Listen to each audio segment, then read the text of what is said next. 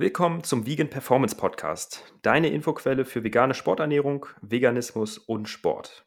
Wir, das sind Dominik Machner, Sport- und Ernährungstherapeut und Marc Dittmann, Sportwissenschaftler und Online-Coach. Dieser Podcast wird unterstützt von TrueV. TrueV, T-R-U-E, Leerzeichen V-E-E, -E, bietet vegane Supplemente für ein gesundes und sportliches Leben. Dazu zählen essentielle Aminosäuren, Vitamin B12, Vitamin D und K2 mit Bio-Olivenöl und Algenöl mit den bei veganer Ernährung empfohlenen Omega-3-Fettsäuren, EPA und DHA. Mit dem Code Podcast15 erhältst du außerdem 15% Rabatt auf deine Bestellung. Ja, herzlich willkommen zu einer neuen Folge des Vegan Performance Podcasts. Wir haben heute die Holly zu Gast. Hallo Holly, wie geht's dir? Hi, servus, danke, sehr gut. Freut mich. Wir sind nämlich wieder auch vor Ort hier in Wien wir auch gestern schon mal unsere Folge aufgenommen haben. In ein bisschen anderes Setting. Und ja, stell dich einfach mal kurz vor. In Österreich bist du ja relativ bekannt schon, aber wir überwiegend deutsche Zuhörer, würde ich vermuten oder denken, oder wir wissen es. Und deswegen erzähl gerne mal so ein bisschen, was du machst, wer du bist. Okay, cool. Ja, vielen Dank. Ähm, ja, witzigerweise bin ich ja in, groß, in Deutschland groß geworden. Also ich hab, ich bin vor zwölf Jahren nach Wien gekommen, ähm, nachdem ich in, in Bayern ähm, mein Abitur gemacht habe und zur Schule gegangen bin. Also habe auch noch sehr viel Bindung zu Deutschland. ähm, ja, genau. Ähm, mein Name ist Holly Wilkinson. Ich bin gebürtige Britin und ähm, ja, meine Eltern sind dann irgendwann nach Deutschland ausgewandert und haben dann mich und meine Geschwister bekommen und Long story short, ich bin vor zwölf Jahren nach Wien gekommen, um Ernährungswissenschaften zu studieren. Das auch erfolgreich abgeschlossen. Und seit ungefähr neun Jahren arbeite ich angewandt als Ernährungsberaterin. Ähm, die letzten vier Jahre waren davon ähm, in der Selbstständigkeit und ja, here I am. Was hat dich denn dazu verleitet, dass du Wien geblieben bist? Magst du auch die Stadt so gerne, oder? In Wien geblieben?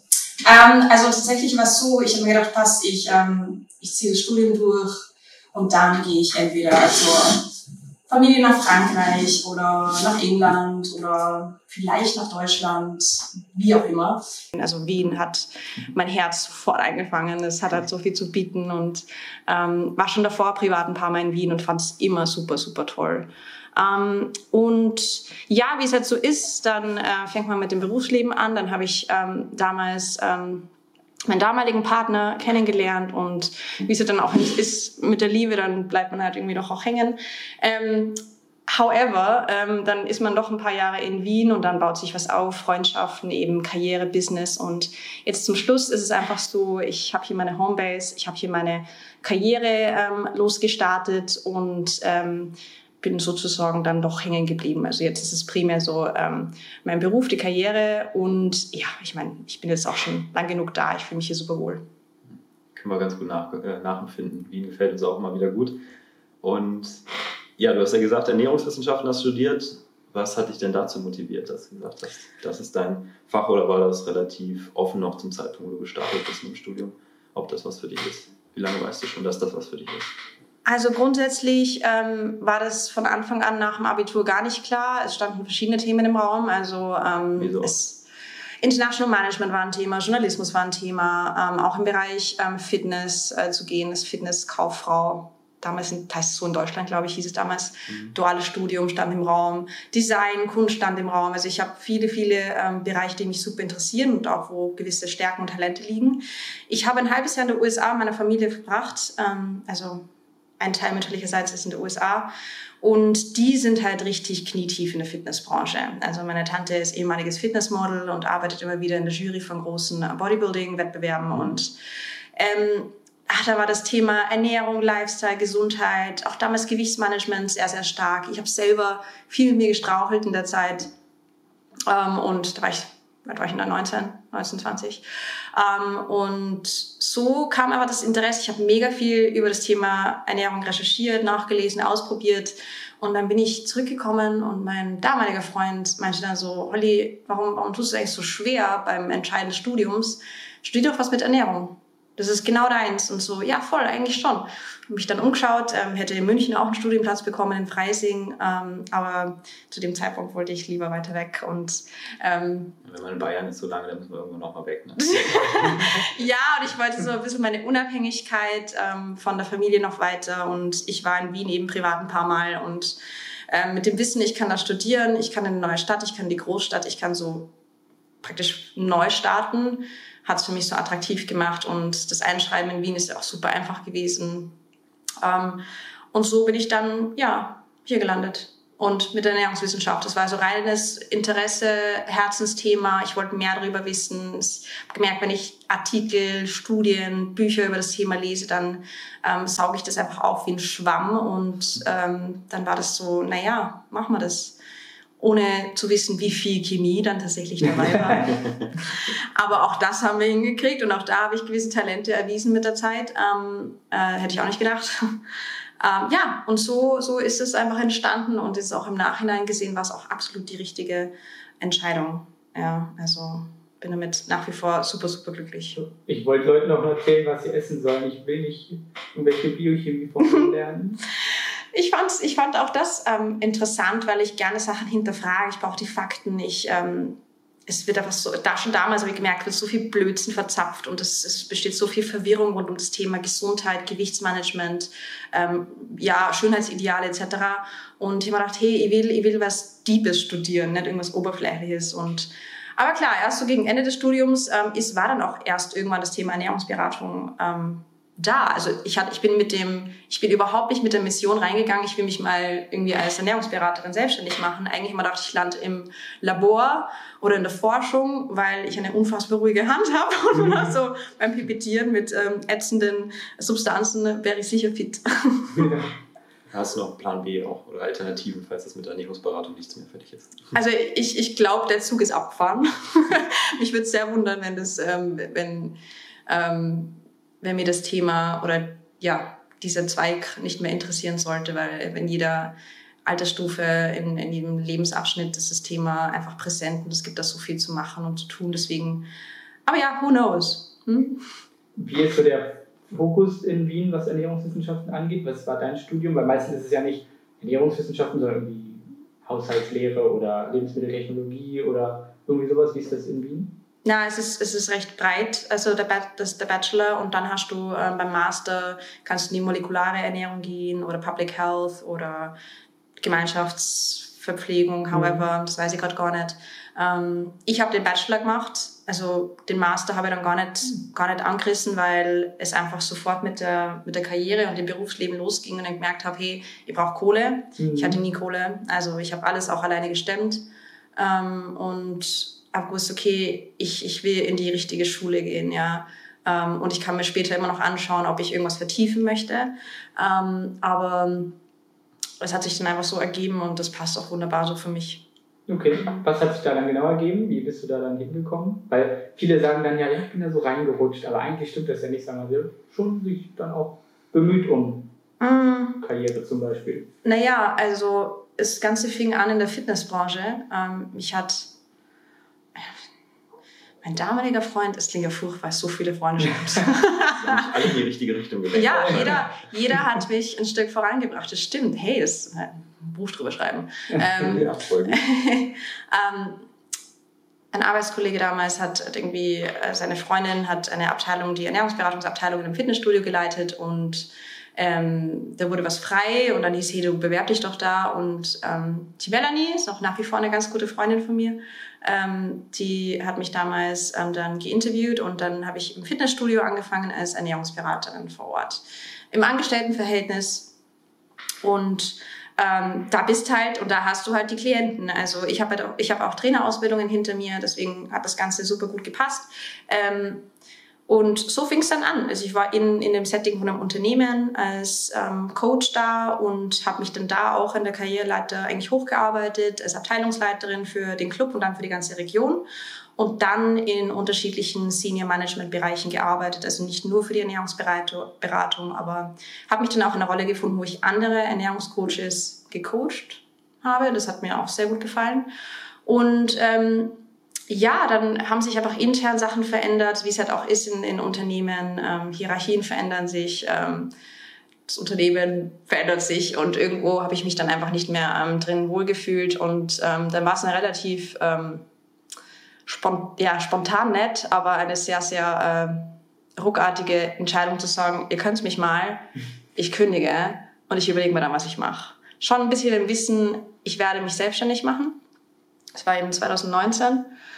Es war ein Sprung ins kalte Wasser. Also gut durchdacht war das Ganze nett. Vor allem ohne Kapital, ohne, ohne Erspartem ähm, war es schon ein Risiko, aber mir war das zu dem Zeitpunkt echt wurscht. Mhm. Also in den Coachings, die ich auch mit anderen Fitness-Professionals äh, mache, ähm, ist, äh, sage ich auch immer, hey, bitte machst es vielleicht nicht so nach. Also für mich hat es funktioniert, aber ich weiß nicht, ob ich es genauso machen würde nochmal. Also wahrscheinlich schon, aber ja. kann schief gehen. However, however ähm, ja, also es war, es war ein natürlicher Prozess, aber ich kann jetzt nicht sagen, ähm, dass ich irgendwie am Anfang mir gedacht habe, so, das ist so mein Five-Year-Plan. Ich möchte dahin, ich möchte Ernährungsberatung machen, ich möchte es Location Independent machen, ich möchte das, das, das. Nee, keine Ahnung. Also hätte die Holly von vor fünf, sechs Jahren, wenn du ihr gesagt hättest, du Holly, du wirst so ein Business haben, du wirst das machen, hätte ich gelacht. Äh, ja, genau, haha. ähm, also ich habe schon immer hart gehackelt. Also ich bin eine richtige Arbeitsbiene und bin da sehr devot und sorgfältig. Aber ich hätte nie gedacht, dass, dass es jetzt das ist, was es jetzt ist. Gell? Du hast jetzt gesagt, du hast in einem Fitnessstudio den Ernährungsbereich dann geleitet, du hast da gearbeitet. Mhm. Ist das in Österreich so ein Ding, dass das häufiger vorkommt? Weil in Deutschland machen das gefühlt dann die Fitnesstrainer, die ja im mhm. Fitnessbereich schon zu wenig Ausbildung haben, machen dann auch noch den Ernährungsbereich und das es ist super schwierig und es ist auch ähm, eine große Challenge. Ähm, es ist halt in, in Österreich so, dass ähm, das Gewerbe für Ernährungsberatung viel, viel besser abgesichert ist die als in Deutschland. Ne? Ja, die wird reguliert. Ich meine, es gibt trotzdem genug Leute, die drauf scheißen, ja. Ähm, ich kenne genug Fitness-Professionals, die eine mangelhafte Ausbildung haben. ähm, die dann das gerne, ja, also wenn ich ja Coach bin, dann kann ich so gefühlt alles machen. Mhm. Ähm, sehr schwierig. Ich weiß, in Deutschland ist es noch wilder. ja. Wild ist wirklich das, der Begriff dafür. Also, also das ist halt echt so, okay, fuck. Du hast gar keine Ausbildung, nennst dich Ernährungscoach, kannst mit Leuten arbeiten, ihre Hormone. Es ist null reglementiert und weißt du, ich scheiß mich an wegen, ähm, wegen meiner, meinen Grenzen als Ernährungswissenschaftlerin. Und dann gibt es aber genauso auch Trainer und Trainerinnen in Österreich oder Coaches, Leute, die einen Wochenendkurs gemacht haben und dann äh, die ärgsten Ernährungspläne ähm, ausformulieren. Also mittlerweile bin ich da schon entspannter ähm, ähm und mache mir dann immer so einen Kopf, aber das ist halt schon äh, schockierend. Aber nein, damals war das schon recht gut getrennt und habe immer auch eine gute Kollaboration mit den Trainern eingehen können bis heute. Ähm, manche respektieren das mehr, manche weniger. Ich meine, ich gebe, ich bin auch Trainerin, ich habe mega viel Sporterfahrung und auch Trainingserfahrung als Coach, auch im Mannschaftssport. Ich habe einen eigenen Verein gehabt. Ähm, also die Erfahrung ist da ähm, und auch ehemalige Leistungssportlerin, aber ähm, trotzdem gebe ich die Sachen ab. Weißt du? Also ich bin einfach eine bessere Ernährungsberaterin, als ich Personal Trainerin bin. Und da wünsche ich mir einfach, dass, dass da alle ein bisschen ähm, ja, umsichtiger sind und ähm, einfach ihre Grenzen und Kompetenzen kennen. Aber na gut, das ist eine andere Baustelle, gell? Nee, aber es ist ein, nee, das ist ein wichtiger genau ja, also, ja. hey, ich finde, wir sollten also sich untereinander unterstützen. Ich sag's auch in den Coachings, die ich gebe oder in, der, in dem Personal Branding Kurs, den ich gebe. Ähm, hey, Collaboration, Network, ähm, arbeiten wir zusammen, auch Trainer, Trainerinnen unter sich. Alle haben Angst, dass ihnen irgendwas weggenommen wird. Ähm, und dann wird halt eben alles angeboten, weil, oh, man könnte ja Kunden verlieren. Geh bitte, ähm, entspannt euch mal. Der Kuchen ist groß genug und abgesehen davon sind wir alle nicht allwissend. Wir haben alle einen anderen Coaching-Stil. Ähm, wir ziehen unterschiedliche Menschen an. Ich will nicht mit allen arbeiten. Gottes Willen, es gibt Persönlichkeitstypen, mit denen kann ich ja aber nicht. Ja? Ähm, also warum sind wir da alle so egoistisch und ängstlich eher oder verunsichert? Also ja, das ist ein eigenes Thema. Darüber kann man auch ein Buch schreiben. Da wünsche ich mir auf jeden Fall mehr mehr Collaboration und, und Offenheit und weniger Unsicherheit, weil es mhm. geht, es passiert da einfach so viel Scheiß. Entschuldigung, ich fluche extrem viel, aber das ist Teil meiner Personal Brand, muss man dazu sagen. Na Spaß. Ähm, Alles im Rahmen. Okay. ja, ja, ne, die reisen wir jetzt an. Schon anders erlebt. Ja, ja. Ja, ich, wie gesagt, ich ähm, bin da, ich, ich halte mich zurück. Ähm, Im Englischen das ist wirklich schlimm. Aber ja, da, da wünsche ich mir echt mehr einfach, dass sich die Leute mehr im Griff haben, weil wir, ich meine, ihr wisst es, Fitnessbranche, Gesundheitsbranche, gerade im Personal Training hier, die Leute haben ja alles Mögliche in Zuständen, ja. Die haben dann, die wollen dann vielleicht ein bisschen fitter werden und Bauchumfang reduzieren, haben aber gleichzeitig Bluthochdruck, vielleicht mhm. ähm, eine fehlende Schilddrüse und ähm, keine Ahnung was und da wird dann einfach drüber gebügelt. Ich meine, was, was ist denn hier los? Ja, auf jeden Fall. ist auch ein großes Problem, was wir sehen. Und nochmal kurz als Erklärung dazu mit dem Gewerbe oder Selbstständigkeit, Ernährungsberatung Deutschland, Österreich. Habe ich auch am eigenen Leibe erfahren, als ich mein Gewerbe hier in Österreich angemeldet habe, was ich gesehen habe, dass hier auf einmal voll der Unterschied ist, dass es eine viel größere Hürde gibt, auch was im Bereich Ernährung zu machen. Also mhm. In Deutschland hast du auch gesagt, es ist kein reglementiertes Gewerbe. Mhm.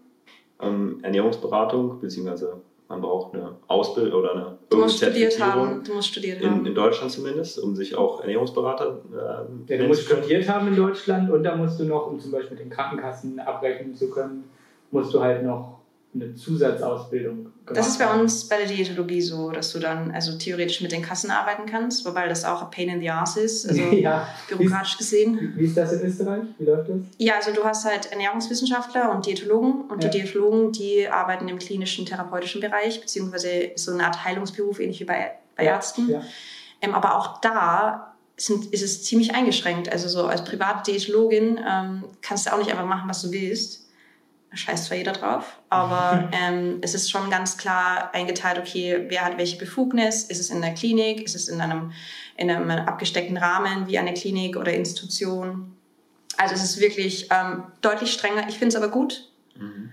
Ähm, man braucht halt einfach ein bisschen, wie soll man sagen, Wiggle, Wiggle Room. Deswegen arbeite ich persönlich einfach mit anderen Fachkräften zusammen, wie mit Ärzten, Diätologinnen, ähm, Therapeuten und Therapeutinnen, äh, um mich da einfach auch abzusichern und es spricht ja nichts dagegen. Das wäre schön. Ja. Glaube ich, ein ganz wichtiger Punkt, den du nochmal genannt hast, dass man nicht als Trainer, Berater, wie auch immer, versucht, allen Leuten zu helfen, sondern dass man das macht, was man kann mhm. und dann die anderen Bereiche outsourced. So machen wir es zum Beispiel auch bei uns oder bei mir jetzt im Coaching in der Vegan Academy. Dominik hat noch die Zusatzausbildung Ernährungstherapie mhm. und äh, Schmerztherapeut ist er auch. Ah, cool. Diese Bereiche, die ich selber nicht so gut kann. Mhm. Ich könnte oder würde mir schon zutrauen, an manchen Bereichen auch hier und da mal mehr zu sagen. Aber ich weiß, ich habe ihn an meiner Seite, kann mich darauf verlassen und meine Klientinnen profitieren natürlich auch davon. Und was aber häufig passiert ist, wie du es auch gesagt hast, die Leute haben eine Ausbildung, sind zum Beispiel Fitnesstrainer, B-Lizenz heißt es in Deutschland, nicht, ob es in mhm. Österreich auch so ist, kann man relativ einfach abschließen oder auch sogar eine C-Lizenz mit Wochenendseminar und dann kann man eigentlich schon auf die Leute los, kann sich ein Gewerbe anmelden und erzählt dann was zur Ernährung, Training, und Alles. Psychologie vielleicht, ja. äh, diverse Sachen. Und in Österreich ist es so, du musst wirklich da Gewerbe anmelden, Nachweise einbringen. Ich musste mein Transcript of Records vom Studium mit einbringen, Bachelorzeugnis, Masterzeugnis, dass ich mich wirklich sportwissenschaftliche Beratung oder Lebens- und Sozialberatung heißt mhm, es ja hier, genau. solche Bereiche. Und dann eingeschränkt aber nur auf sportwissenschaftliche Beratung. Und de facto darf ich halt wirklich nur den Part Ernährung machen, der direkt die, den Sport bedingen, also Sporternährung so. Genau, also ja nicht in den, in den klinischen oder ja. pathologischen Bereich. Aber ich meine, unterm Strich, ist. es ist gut. Ähm, es ist aber genauso auch unsere Verpflichtung zu beraten und auch ehrlich zu sein. Und ähm, deswegen finde ich, gibt es schon Grauzonen, die wichtig sind, wenn die weitergegebene Information dann auch stimmt natürlich. Ähm, aber gerade wenn, sagen wir mal, PT, Personal Training, ähm, Coaches Fragen zur Ernährung haben, dann sind die zu beantworten. Dann sind die richtig zu beantworten und da finde ich, darf man sich da jetzt auch nicht zu sehr einschränken lassen, ähm, solange man da keine ähm, Health Claims tätigt oder Sachen weiterempfiehlt. Gerade bei der Supplement-Branche ist es ja auch eine ganze Schlammschlacht, ähm, was da ähm, erzählt wird für Blödsinn. Also jeden Tag Daily Business on Instagram. Ähm, also es wie gesagt, einerseits haben wir halt die Verantwortung, auch eine Auskunft zu geben, wenn wir das Wissen besitzen. Aber hey, mit einem Disclaimer, wenn man sagt, hey du, das sind meine Grenzen, wir können drüber reden, aber schau, machen wir es so und so und so, ist ja alles gut. Ne? Ja, ich finde, wenn man dann auch ein Vertrauensverhältnis zum Beispiel mit einem Personal Trainer hat, dann fragt man den ja vielleicht auch nach Ernährungsdingen. Ja. Und ja. dann, solange die Aussagen dann richtig sind und stimmen, finde ich, kann man sich da auch äußern. Absolut. Wie ist das mit den äh, Krankenkassen? Weißt du das? Wie ist die Bezahlung da von Ernährungsberatung in Österreich? in Deutschland ist es erstmal ist es komplett äh, variabel, mhm. wie, wie viel da ge gezahlt wird von Krankenkasse zu Krankenkasse und ähm, es ist halt sau wenig. Wirklich ein Witz. Ja, also ähm, klassische Ernährungsberatung kann nicht, ähm, wird nicht über die Kasse gemacht. Wenn es Ernährungstherapie ist, und das sind dann eingetragene Diätologinnen mhm. ähm, wo, oder auch Ärzte eine Überweisung und so weiter schreiben können, da ähm, ist aber auch der Weg dahin, glaube ich, ziemlich zart. Und dann die Abwicklung ist eine, ja, eine große Katastrophe. Was ich weiß, also ähnlich auch wie in der Psychotherapie äh, mit den Kassenplätzen, aber mh, mm, was möglich ist, wenn du bei der Sozialversicherung Österreich bist als selbstständige Person, dann hast du die Möglichkeit, dich ähm, praktisch als Dienstleister eintragen zu lassen, dass die Leute ähm, praktisch über den Gesundheitshunderter ähm, gewisse Dienstleistungen buchen können. Also zum mhm. Beispiel können also Leute, die bei der Sozialversicherung auch versichert sind, ähm, können zum Beispiel auf der Homepage nach äh, meinen Namen, meinen Dienstleistungen suchen, mich anschreiben und ich kann denen, was ich will, in Rechnung stellen und die können, die kriegen aber 100 Euro davon zurück. Das ist aber auf die eine Versicherung bezogen. Wie es sonst ist, schaut es relativ mau aus. Also außer du hast eine fette Zusatzversicherung bei welchen Versicherungsträgern auch immer. Aber da ist es halt, es ist nicht normal, dass halt Ernährungsberatung so eine Kassenleistung ist. Na, 100 Euro ist ja auch nichts. Nö. kriegst ja nicht, nicht mal anderthalb Beratungssitzungen wahrscheinlich hin. Mhm. ne? Also deswegen, ja, man braucht ja mehr als eine, eigentlich braucht man fünf, sechs, sieben, acht vielleicht um ein. Du, ich coache manche Leute über Jahre. Ja, genau. Also, ja. Ich, ich will jetzt 30 Kilo abnehmen, okay, wir bezahlen ihnen fünf Therapiesitzungen, äh, klappt das war's. Klappt bestimmt. Ja. Nee, natürlich nicht. Also gut zu wissen, dass du das sagst mit der Versicherung, mit der SVS. Da mhm. ist natürlich für mich auch interessant. Ist auch sehr einfach einzutragen. Es ist easygoing und da muss man es halt promoten, weil es einfach keine Sau weiß. also ja, voll, das ist auch eine Möglichkeit und wir Professionals wissen, dass es wichtig ist, dass wir überall irgendwo deponiert werden, dass man weiß, wie man auf uns zukommt und man buchbar ist. Also, und das ist ja auch wirklich nett, weil es kann Ernährungsberatung, auch Trainingsinterventionen, Personal Training ist ja auch irgendwo ein Luxus, vor allem in Zeiten wie diesen, wo wir die Teuerungen haben und es ist einfach alles so fucking teuer geworden. Mhm. Ähm, und dann überlegt man halt schon zweimal Wobei wir natürlich davon überzeugt sind, dass es die beste Investition ever ist. Natürlich, aber natürlich. Ähm, so 100 Euro, 150 Euro, 500 Euro geben, haben, nicht haben, ey, das ist für viele Haushalte sehr, sehr viel Geld. Also deswegen ist es schon cool, dass, dass man Leuten entgegenkommen kann, auch wenn es nur ein Tropfen aus, auf dem heißen Stein ist. Aber ich denke mal, mit einer Coaching-Einheit kann man dann zumindest ähm, den richtigen Schubser geben, die Motivation. Und ich denke mal, gerade bei Klientinnen und Klienten, wenn die wissen, hey, diese eine Stunde Coaching wird jetzt nicht alle ihre Probleme lösen, sondern das ist mal der Startschuss in die richtige Richtung, dann kann das auch schon was bewirken. Mhm. Wie ist das mit, dem, mit der Beratung? Du bist ja auch bei Puls 4, die haben eine Sendung zum Thema Ernährungsberatung. Kannst du gerne mal ein bisschen mehr zu erzählen? War das auch eine Motivation, dass du gesagt hast, ey, du hilfst auch in dem Setting Leuten, die sich das sonst nicht leisten können? Weil das ist ja wahrscheinlich auch ein finanzielles Thema, dass da die Ernährungsberatung ähm, mhm. Leute bekommen, die es vielleicht sonst nicht leisten würden wollen oder leisten können. Absolut, aber gehen wir vielleicht ein paar Schritte ähm, zurück, weil dieses Thema, äh, eine Karriere im, im, im TV, ähm, hatte ich so gar nicht am Schirm. Also so gar nicht, gar nicht. Das ist ja einfach ist sehr, sehr plötzlich entstanden, ohne, ohne Vorarbeit, von dem ich was wüsste. Also ich weiß nicht, ich, ich fange fang vielleicht davor an. Das ja, Ganze ja. hat sich ja mit der Sendung ergeben, dass ich im Prinzip vor eineinhalb Jahren einen Anruf bekommen habe von einer Produktionsfirma. So, hey Holly, servus, wie geht's du? Wir wollen ein neues Format in, ins Fernsehen bringen. Wir suchen gerade nach neuen Gesichtern, die reden können, die studiert haben, die auch Lust hätten, ähm, sowas umzusetzen. Zu dem Zeitpunkt war ich so, äh, okay, okay. ähm, ich höre es mir mal an, aber ich muss ehrlich gestehen, tut mir leid, Bettina, wenn du das hörst, ich habe es halt nicht wirklich ernst genommen. Ja, mhm. Bettina ist meine Regie. Ich war so, ja, okay, schauen wir uns mal an. Wurde zum Interview eingeladen, mich nicht vorbereitet, so wie immer. und so, ja, reden wir halt drüber und ich habe erzählt, wer ich bin, was ich mache. Ähm, und halt einfach so mein Konzept Ernährungscoaching, wie ich das aufrolle, was mir da wichtig ist und einfach frei geredet und so wie ich halt rede. Ähm, ich wusste zu dem Zeitpunkt nicht, dass sie mehrere Leute gecastet haben und die haben mich über YouTube oder irgendwelche anderen Interviews oder Social Media entdeckt. Aber ähm, ich habe das halt echt so gemacht, ja, okay, coole Erfahrung, geinterviewt zu werden, aber das, was, was soll denn daraus werden, ne? Fast forward ging es dann recht schnell. Jo, Puls 4 will es gerne mit dir machen. Okay, fuck. Jetzt muss ich wirklich leisten. Ähm, du, auch das war so Urlaub. Ich, Also die ganze, man, man kriegt ja nicht mit, was so behind the scenes passiert, aber die, diese Sendung war eine große Improvisation, so wie auch viel in Coachings. Ja, du kannst dich nur bis zu einem gewissen Grad vorbereiten, weil dann Sachen live passieren. Kontrolliertes Chaos. Yes, lieben wir. Ähm, und dann ging das recht schnell. Dann wurden die Verträge aufgesetzt und war so, ja, passt, wir kriegen so viele Folgen, das wird so und so.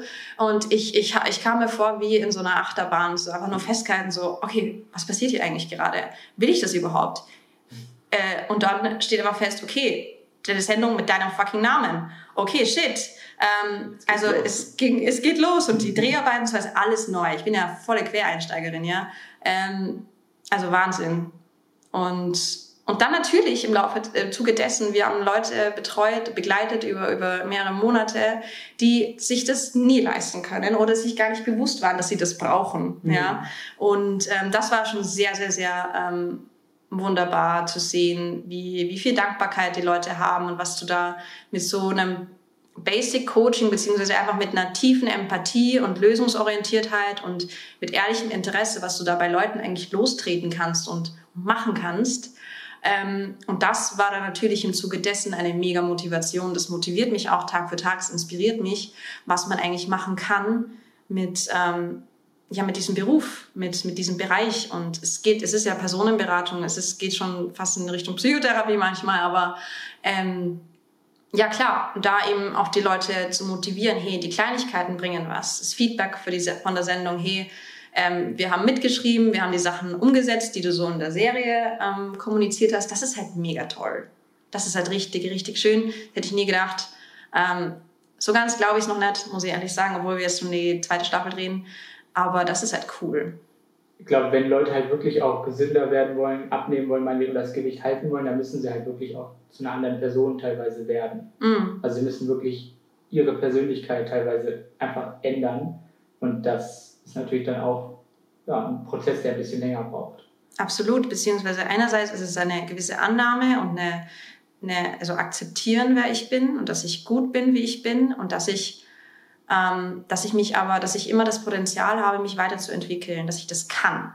Aber den meisten Leuten scheitert es einfach an diesem Selbstvertrauen und diese, sich, sich das Zutrauen, ich habe das in mir, ich bin nicht einfach nur meine Gewohnheiten, ich, ich kann das. Ähm, und nach Jahren im Diätkreislauf, Schikane, was weiß ich, ähm, nur Blödsinn und dass man dann merkt, hey, ich kann das, ich kann sportlicher werden, ich kann mehr auf mich achten, ich kann mehr für mich tun und ich bin das wert. Diese Entwicklung beobachten zu dürfen, so hautnah, ist, ist echt unglaublich schön. Wie ist die äh, Sendung dann aufgebaut vom Konzept her? Also ich habe das noch nicht gesehen. Mhm. Wie, wie läuft das ab? Also im Grunde genommen ähm, bewerben sich Leute über einen Sender und mit einem Anliegen. Es ist sehr, sehr oft das Thema Gewichtsmanagement, mehr Energie haben. Ähm, Verdauungsbeschwerden sind oft dabei, also oft sehr an Stress- und Nervensystem gekoppelte Sachen und ähm, Oh, mein Magen knurrt, ich hoffe, man hört das nicht. das, das, das macht extra laut.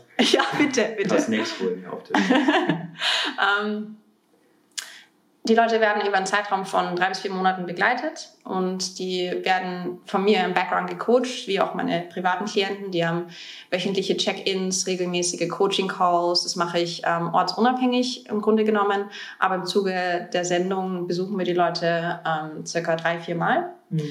Schauen, was ist daheim los. Also am Anfang geht es darum, okay, was ist der Status quo, was beschäftigt dich, was, wo stehen wir denn gerade, was sind die Umstände. Und da schaue ich mir halt nicht nur die Ernährungsgewohnheiten an, sondern okay, Lebensumstände, Budget. Wie leben die Leute? Was sind ihre Möglichkeiten? Also womit arbeiten wir denn überhaupt? Es macht einen riesen Unterschied, ob wir jetzt mit, äh, mit der, ähm, sagen wir mal, mit einer eher unteren Schicht oder der, der oberen Mittelschicht arbeiten, was finanzielle Möglichkeiten angeht, was Bildung angeht, ähm, was so die ganze Kranken- und psychische Geschichte angeht, Familie etc.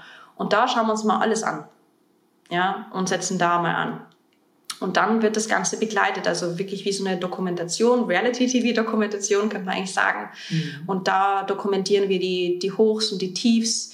Ähm, die erste Staffel war schon auch ein Experiment. Es ist sehr, sehr knapp getaktet. Es war nicht einfach, da diese Stories in so kurzer Sendezeit zu erzählen.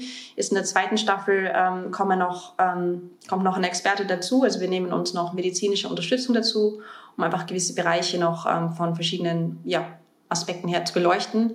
Aber im Prinzip geht es um diese, diese Journey, diese Transformation und einfach das Dokumentieren von allem, was dazugehört. Ja, die, diese Anzahlung verändert, die Challenges, wie die Leute einkaufen gehen etc. Also ja, so eine rundum eine Art Transformation, genau. Eben von wir gesprochen am Anfang, sind das dann die anderen Fachkräfte, die mit der Zeit mit reinkommen oder seid ihr permanent, hast du Unterstützung an der Hand, die, die Personen oder die Familien sind ja teilweise, wo ja. mehrere Leute gleichzeitig betreut werden, die dich noch mit unterstützen da? Ähm, vom Aufbau? Na, also grundsätzlich mal das alleine, aber ich ähm, nehme, wenn gewisse Bereiche das brauchen, Experten noch dazu.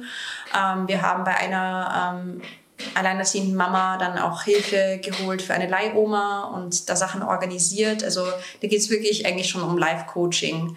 Oder dann habe ich auch meinen Trainer, der auch Schmerztherapeut ist, mit reingenommen, ähm, weil ich gemerkt habe, okay, ich kann da nichts machen. Das ist einfach außerhalb von meinen Kompetenzbereichen. Ähm, und jetzt auch im nächsten Schritt nehmen wir dann einfach auch einen äh, Sportmediziner dazu, der auch diverse Tests machen kann und so weiter und so fort, um das einfach gut abzurunden, ne? weil es soll ja auch am Ende des Tages ein etwas Seriöses sein. Klar, es ist Entertainment, es ist Unterhaltungsfernsehen, es ist auch total lustig, ähm, aber am Ende des Tages geht es hier ums Eingemachte. Ähm, also wenn es um die, die weiteren Fachkräfte geht, da mache ich das recht spontan. Wenn ich Unterstützung brauche, hole ich wen rein und mache auch kein Geheimnis draus. Ähm, wenn ich gewisse Dinge alleine machen kann, dann mache ich es allein. Ja. Mhm. Klingt tatsächlich so ein bisschen wie die Ernährungsdocs oder die Bewegungsdocs in, im deutschen Fernsehen, aber das sind natürlich Ärzte dann. Mhm. Und sowas mit einem Ernährungsberater kenne ich zum Beispiel im deutschen Kontext jetzt gar keine Sendung, die das mal ja. wirklich machen würde, obwohl das eigentlich finde ich, der Way to go ist. Also, dass du halt ja. eine Ernährungsfachkraft hast, die dann die Leute begleitet und dann guckst du halt. Ja, beziehungsweise ich glaube, etwas bei mir die, die große Stärke ist, ich bin jetzt sehr nah dran bei den Leuten. Also, da geht es wirklich um die, die Sachen.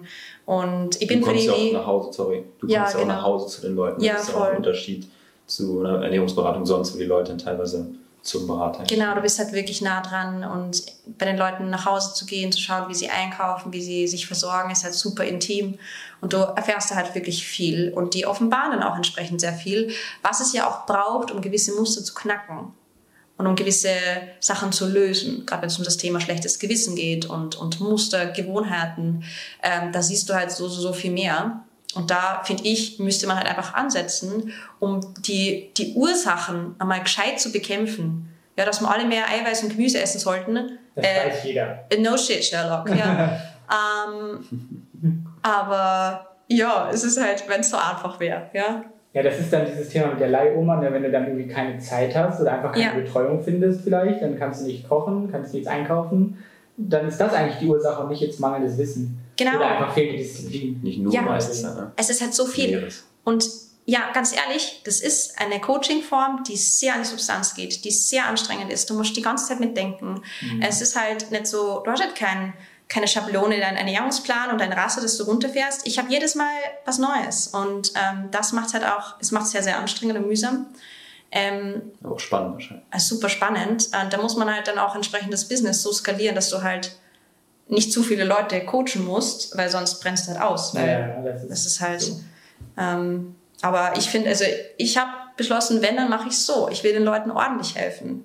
Mhm. Die sollen irgendwann nach Monaten, Jahren oder Wochen, je nachdem, was das Thema ist, sagen können, hey, geil, I know what to do. Ich weiß, welche Knöpfe ich drücken muss und welchen Schrauben ich von mir drehen muss. Ich, ich bin innen, außen ein neuer Mensch und ähm, vielen Dank. Und dann sage ich, ja, bitte, ciao, du kannst dich melden, wenn du was brauchst. Ich hoffe in Anführungszeichen nicht, weil ich möchte, dass du vorankommst. Mhm. Ähm, aber ja.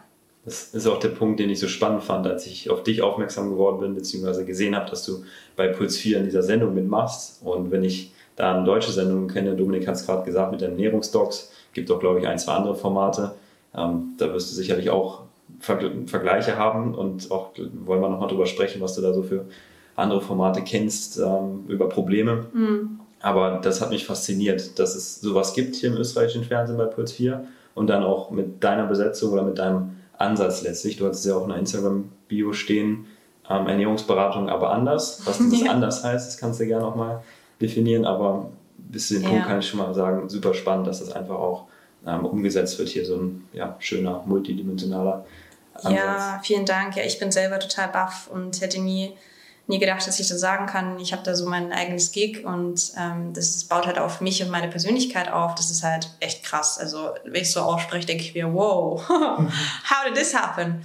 Ähm, aber ja, ich hoffe, dass es auch entsprechend ähm, mehr inspiriert und man diesen Ansatz aufgreift etc. Mal schauen, wie es da in Zukunft weitergeht. Aber auf deine Frage zu, zu kommen, Ernährungsberatung, Arbeit anders ähm, von außen schaut es immer so aus, hätte ich alles, für alles eine Struktur, am Plan.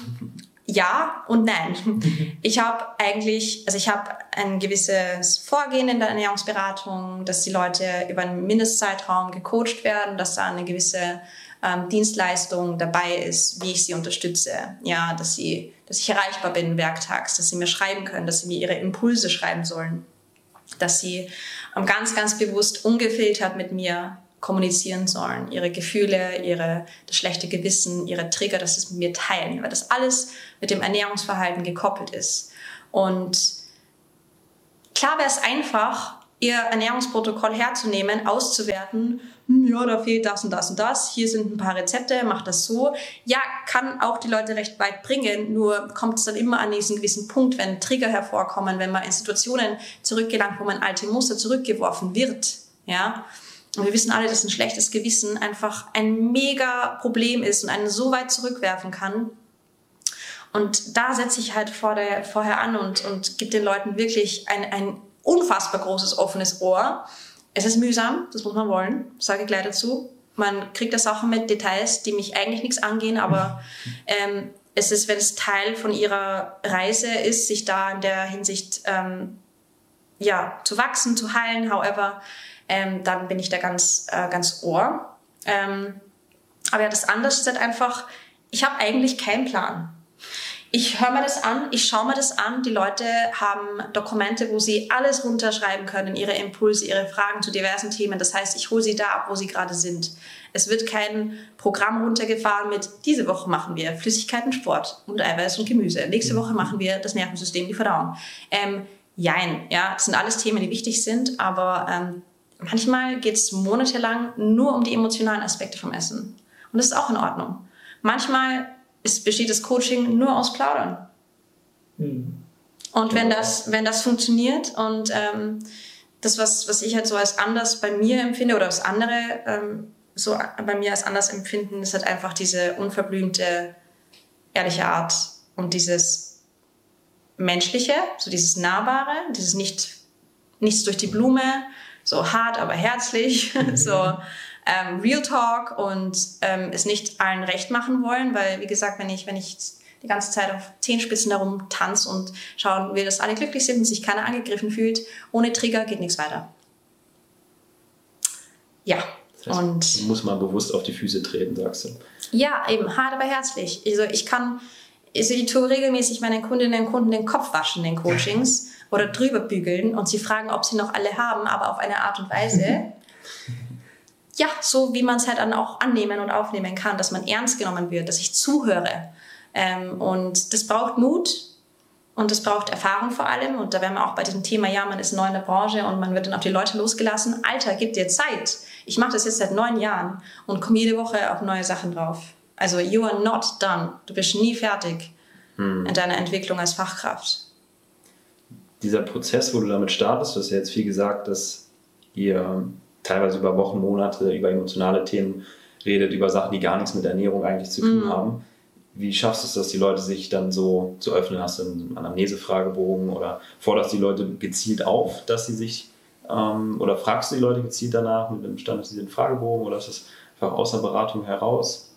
Also an diesen Punkt kommst, dass die Leute dir Sachen erzählen, die ähm, jetzt so gar nicht zu erwarten waren unbedingt, aber die einen großen. Einfluss auf das Ergebnis am Ende haben.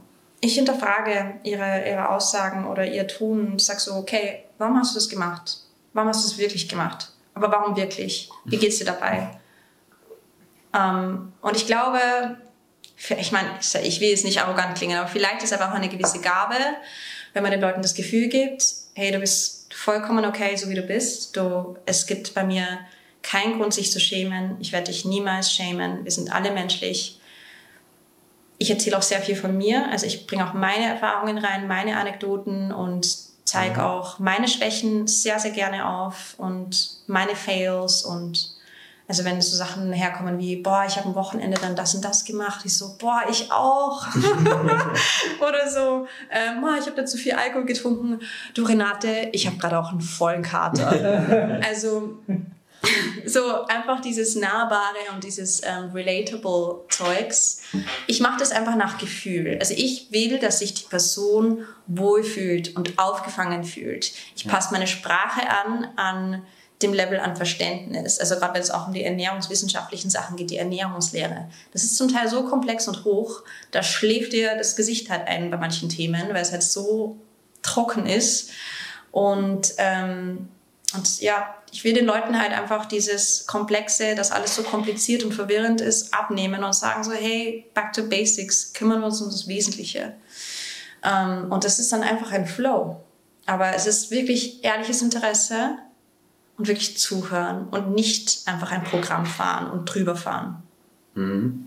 Kann ich auch sehr gut aus meiner Arbeit äh, bestätigen, dass diese Sympathie, die man mit solchen Gemeinsamkeiten schafft, dieses Nahbarsein, dass das, glaube ich, ein ganz wichtiger Punkt ist, weil die meisten haben, glaube ich, die Vorstellung davon, kannst du ja mal sagen, wie deine Sichtweise darauf ist, die kommen in die Ernährungsberatung rein oder in die Trainingsberatung ins Coaching und denken, die, äh, der Coach, die, die Person, die mich coacht, ist irgendwie zehn Stufen über mir, ist in allen Bereichen perfekt, was Ernährung und mhm. Training angeht. Und dann lerne ich von der Person, wie das geht und ähm, muss das quasi alles nach, nachmachen. Aber ja, wenn die Person dann merkt, genau, wenn die Person dann merkt, ah, okay, die Person ist auch nicht perfekt, die hat auch, die geht auch mal was trinken, die ja. ist auch mal nicht so gut, die ist mal verletzt oder hat mal keinen Bock auf Training oder ja. so. Wenn man das alles hört, ist das, glaube ich, auch ein ungemeiner Hebel, dass die Person sich verstanden fühlt und vorankommt letztlich auch und ähm, weiß, dass es nicht schwarz und weiß ist, sondern dass es ein Prozess ist. Es löst extrem viel Druck oder es ist, ähm, ja, es verlässt sie dann sehr viel Druck und genau das ist es so. Ah, du bist auch nur ein Mensch. Ah ja, voll. Und das ist ja das Problem der Fitnessbranche, gerade auch auf Social Media, dass halt immer diese Highlife und alle schauen immer super toll aus und immer so super diszipliniert und mhm. bla bla bla. Ähm, und ja, es gibt viele Fachkräfte, die da sehr militant sind im Sinne von, ja, Zucker ist das und das und du musst das und das machen, du musst, musst, musst, musst, musst. Ähm, äh, ich meine, das mit Druck hat noch niemand irgendwie Motivation. Ein Scheiß muss ich. Ein Scheiß muss ich. Und ist, ja, genau. Wen tust du damit ansprechen? Dein inneres Kind vielleicht, das sich denkt, mhm. ja, fuck you. Ähm, sicher nicht. Und genau das ist das, diese hohen Ansprüche. Irgendwann, ja, springt die Sicherung raus und man ist dann so ganz sicher nicht. Ähm, und das ist aber nicht aushaltbar. Und ja, das ist total wichtig. Und weißt du, du kannst noch so viele Weiterbildungen, Fortbildungen, Studien äh, machen. Du kannst dich so viel weiterbilden, wenn du charismatisch ein Vollpfosten bist, ja, und nicht zuhören kannst. ja, it's true. Dann viel Glück beim langfristigen Geldverdienen damit ähm, oder überhaupt beim Verwirklichen deinem Job. Weil wenn du ein Unsympathler bist, bis zu einem gewissen Grad kann es dich irgendwo hinbringen, aber... In der Wissenschaft vielleicht, aber nicht in der Beratung. Ja, voll. Und wie gesagt, ich meine, ich habe keinen Bock, ständig neue Kunden zu akquirieren. Ich bin happy, wenn ich meinen Pool habe aus treuen Kundinnen und Kunden, die immer wieder kommen, was brauchen, ähm, die Leute weiterempfehlen, die ähnlich sind wie sie, weil ganz ehrlich, du bist halt so wie deine fünf Ängsten, ja, und Leute sind halt ähnlich wie du, du ziehst die Leute mit deinen Werten an, etc. Und ich will halt genau solche Leute haben. Mhm. Ganz wichtiger Punkt. Was, was siehst du für Fehler, die in der Ernährungsberatung häufig gemacht werden? Mhm. Hast du da irgendwas? Ja. Ähm, erstens einmal, Ego ist nicht unter Kontrolle, sprich die eigene Ernährungsideologie, die eigenen Ernährungserfahrungen in Bezug auf, vor allem in Bezug auf Gewichtsabnahme, werden auf die Kunden, Kunden übergestülpt. Nehmen wir mal ein recht plakatives Beispiel, ketogene Diät. Man ist voll davon begeistert und Psychopath. Ich, Beispiel kommt. Ja. kommt leider viel zu häufig vor. Ja, es ist halt, ähm, ich meine, ich, ich kann Leute recht schnell durchschauen und ich sehe dann schon, okay, warum machst du Keto? Ah ja, alles klar. Ähm, Wenn es jetzt die Deine Coaches? Oder? Ja, die, die Coaches. Also die, ich meine, das sind andere Fachkräfte. Mhm. Mein Keto ist äh, unter Ernährungsberaterinnen nicht so stark verbreitet, eher dann unter Trainern. Mhm. Ähm, aber, oder sei es vegane Ernährung, ja, ja, dann ist man halt voll davon überzeugt. Und ich meine, es gibt Umstände, wo die vegane Ernährung halt mal nicht passt, ja, oder die Leute nicht ready sind und man da einfach flexibel bleiben muss. Am Ende des Tages geht es darum, dass die Person gesund ist, dass es ihr gut geht, ja. Ähm, also Ego ist ein Thema, wenn du so deine eigene Ideologie, sei es Intervallfasten, wie viel Eiweiß, bla bla, deine Trainingsform, 5 Uhr aufstehen und 10 Kilometer laufen gehen. Ähm, das ist ein Problem, dass man so sich da nicht abgrenzen kann und dass man das irgendwie persönlich nimmt. Es klingt weird, aber es ist so, dass dann ähm, Fachkräfte persönlich nehmen, wenn Leute nicht deiner Ideologie folgen. Sorry, aber das wird nichts. Ähm, das ist ein Riesenthema. Ein zu starres Coaching-System.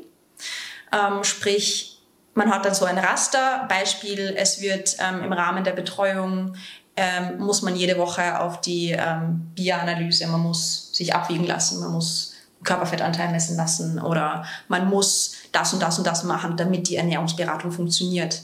Das ist halt, das ist halt super unempathisch und Menschen sind so unterschiedlich und ja, es ist It's easy, ja. Du musst nicht viel drüber nachdenken. Du hast halt dein System, fahrst drüber, ist wenig Aufwand, gratuliere. Aber so wirklich jedem individuell helfen kannst du damit halt nicht. Das finde ich auch problematisch, dass dann viele einfach diesen leichten Weg gehen, um Menschen zu helfen. Aber es ist halt einfach nicht so einfach. Das ist der Grund, warum KI jetzt die Ernährungsberatung per se nie ersetzen wird, weil mhm. dieser, diese emotionale, empathische und lösungsorientierte ähm, dieser, die, diese Ansätze, dieser, diese Herangehensweise fehlt. Ähm, also ja, das Thema Ego und dann halt eben Systeme drüber stülpen. Und dritter Punkt, wenn man den Erfolg der eigenen Ernährungsberatung oder das Coachen von dem Tempo der Gewichtsabnahme abhängig macht. Also ganz oft, dass einfach nur damit geprahlt wird, oh, so viel Kilos hat XY in der kurzen Zeit abgenommen und so schnell nimmst du ab. Das Werben mit sechs Kilo in sechs fucking Wochen.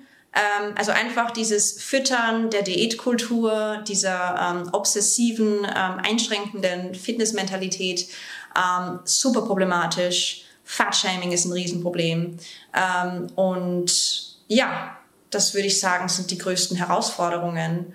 Und ähm, dass man halt einfach nicht gescheit hinhört.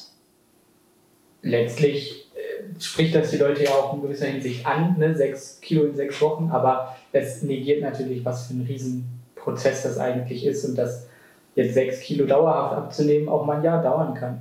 Absolut. Da Gewohnheiten eingestellt haben, Dinge nachhaltig verändert werden. Also dieses Schnelllebige, was wir auch einfach mit Social Media erleben, kurze Videos, alles knapp, kurze Impulse, immer wieder Social Media checken, alles möglichst schnell, Shortcut hier, Shortcut da, nimm dieses scheiß Pulver, trink diesen fucking Shake.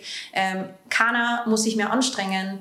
Also Disziplin, Consistency, Geduld, Patience sind für mich so wichtige Werte und Eigenschaften, die ich täglich trainiere, die mir wichtig sind, die mir auch meinem Gegenüber wichtig sind. Geduld, zuhören, chill mal. Ähm, mhm. Und das, das stört mich einfach, dass immer alles so schnell gehen muss und egal, also ohne Rücksicht auf Verluste, das finde ich halt, sorry, echt zum Kotzen. Ja. Mhm. Toller Punkt. Und ich glaube, das kam ja auch noch am Anfang die Frage. Du hast ja auch selber diesen Bezug zur Fitnessszene. Du sagst, deine ähm, Familie teilweise ähm, auch in der Fitnessszene unterwegs gewesen, sehr ambitioniert, vielleicht auch verbissen. Ist das ein Grund, warum du jetzt da auch so genau drauf schaust und sagst, das will ich genauso nicht, weil du auch phasenweise diese schwierigen Zeiten ja, bei auch, dir erlebt hast? Vor allem habe ich auch so eine sicher eine Art Essstörung gehabt mit Anfang 20. Ähm, ich habe Kalorien gezählt, ich habe alles abgewogen, ich habe mich low carb ernährt, ich bin jeden Tag laufen gegangen, ich habe meinen Körper gehasst ich wollte einem Ideal entsprechen. Zu dem Zeitpunkt, glaube ich, wollte ich auch gewissen Menschen einfach besser gefallen, habe gedacht, ich hole mir diese Bestätigung im Außen. Ich glaube, jeder hat solche Phasen. Ähm, aber ich habe halt viel ausprobiert. Ich habe Zeit, Frauenzeitschriften gelesen. Ich habe die Shape abonniert damals, furchtbare Zeitschrift. und ähm, habe da echt jede Kacke durch mitgemacht. Ähm, und klar, man wird dann mit der Zeit schlauer, man, wenn man offen dafür ist und dran arbeitet natürlich. Aber ja, wenn ich so dran denke, wie meine Familie das so gemacht, also meine Tante, mein Onkel, äh, viel Supplements und viel das Thema Zucker ist ein Problem, ja, viel Eiweiß und so viel das machen, das machen, mhm. dann nimmt man ja auch von seinem Umfeld ähm, auf, wie sie über sich selber reden, wie sie über Körperfett reden und Schönheitsideale. Und das färbt halt ordentlich ab, auch wenn du ähm, das Gefühl hast, das prallt eher an dir ab. Es macht was mit dir. Es ist immer eine Art Programmierung. Deswegen ist es ja auch so wichtig, was wir konsumieren im Sinne von Medien, welchen Leuten wir folgen, weil das ist halt jedes Mal ein Manifestieren. Das ist eine Affirmation, wenn ich Sachen sehe, wenn ich Sachen höre. Ähm, das macht was mit meinem Unterbewusstsein und hat es mit meinem auf jeden Fall gemacht.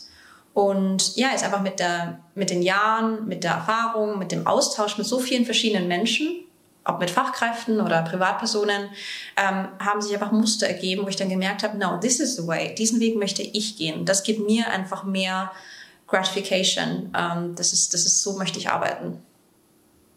das versuchst du jetzt dann wahrscheinlich auch zu transportieren einfach in deiner Ernährungsberatung, dass du es nicht so machst, wie du es eben beschrieben hast, mit ja. äh, starkem Verzicht, kein Zucker, kein, kein Fett, äh, Körperfett ganz stark reduzieren, mhm. Körperbilder. Das sind ja auch so Sachen, die einfach aus der Fitnessszene ganz stark kommen, die Probleme. Ja.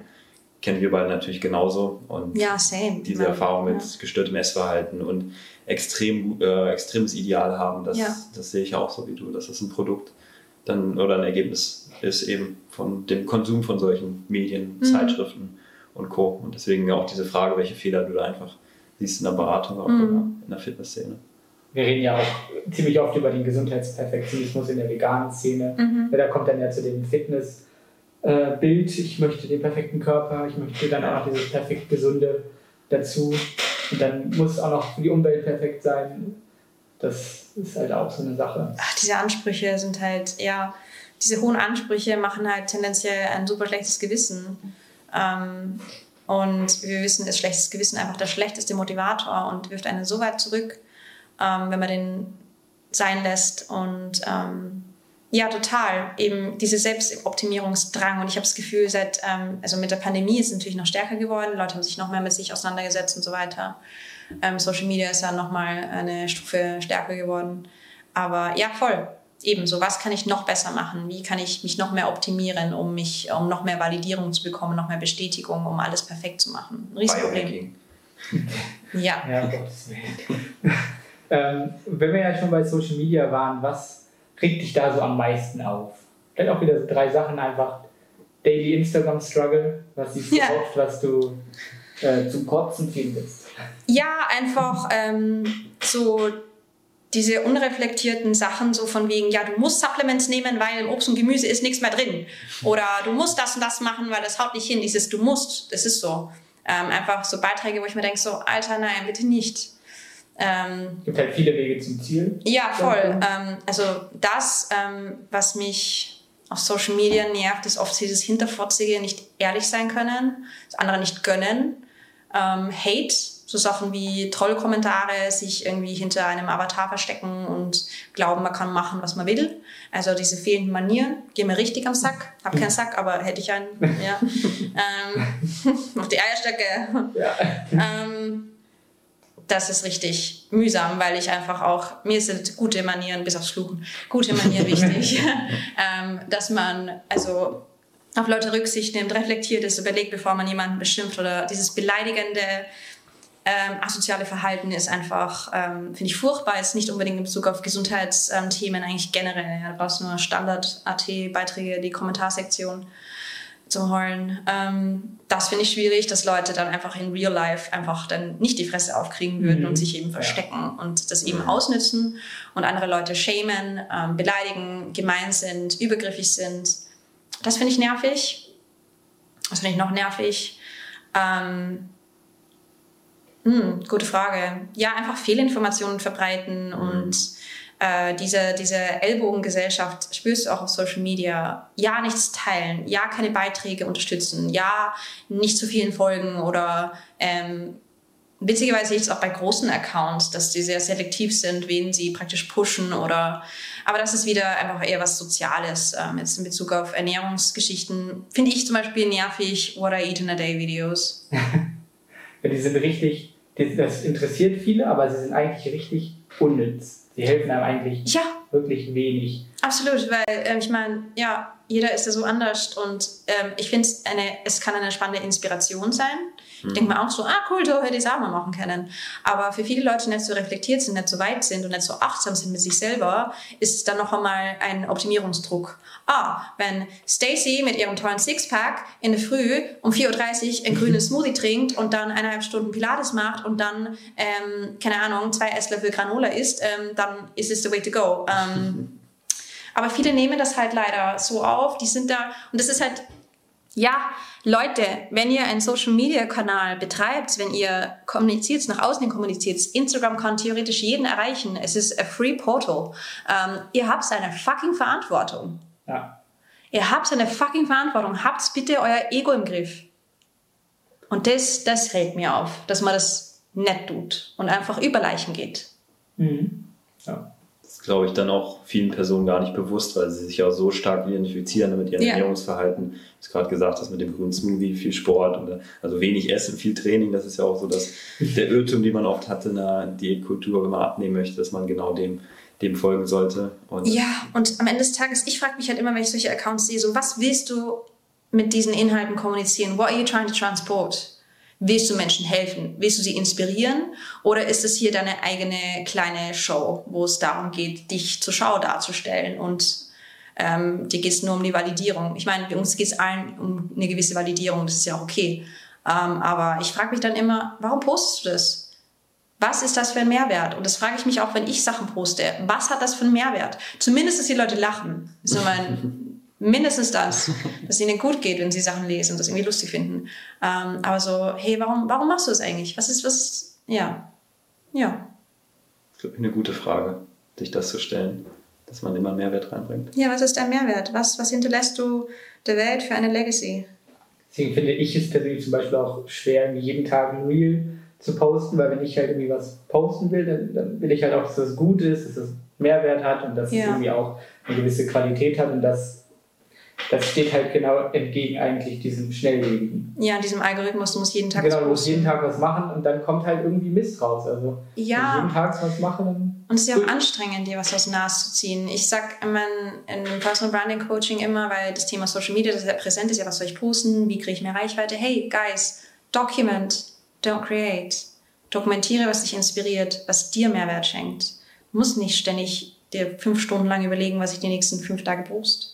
Mhm. Dokumentiere das, was dich inspiriert, was dich interessiert, weil das transportiert ja auch deine Werte. Und du willst ja genau die Leute anziehen, die deine Werte teilen oder die dahin möchten, ja, und sie weiter inspirieren. Also das ist so, so gehe ich Social Media zumindest an. Und manchmal postet man jeden Tag, manchmal einmal im Monat. ja, genau. Ja.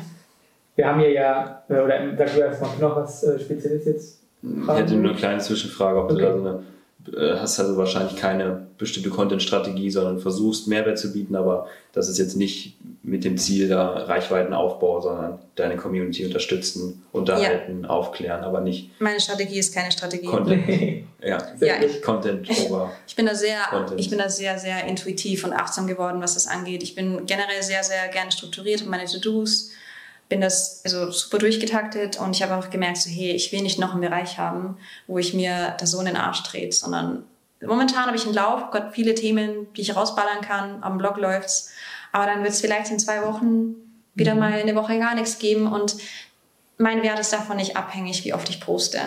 Und, aber ja, am Ende des Tages will ich meine Community entertainen, ich will ihnen Mehrwert bieten und wenn es wieder ein Katzenvideo ist oder ein Meme in meinen Stories, dann ist das Mehrwert und das macht ja auch meinen Charakter, meine Persönlichkeit aus. Hm? Im gewissen Sinn für Humor etc.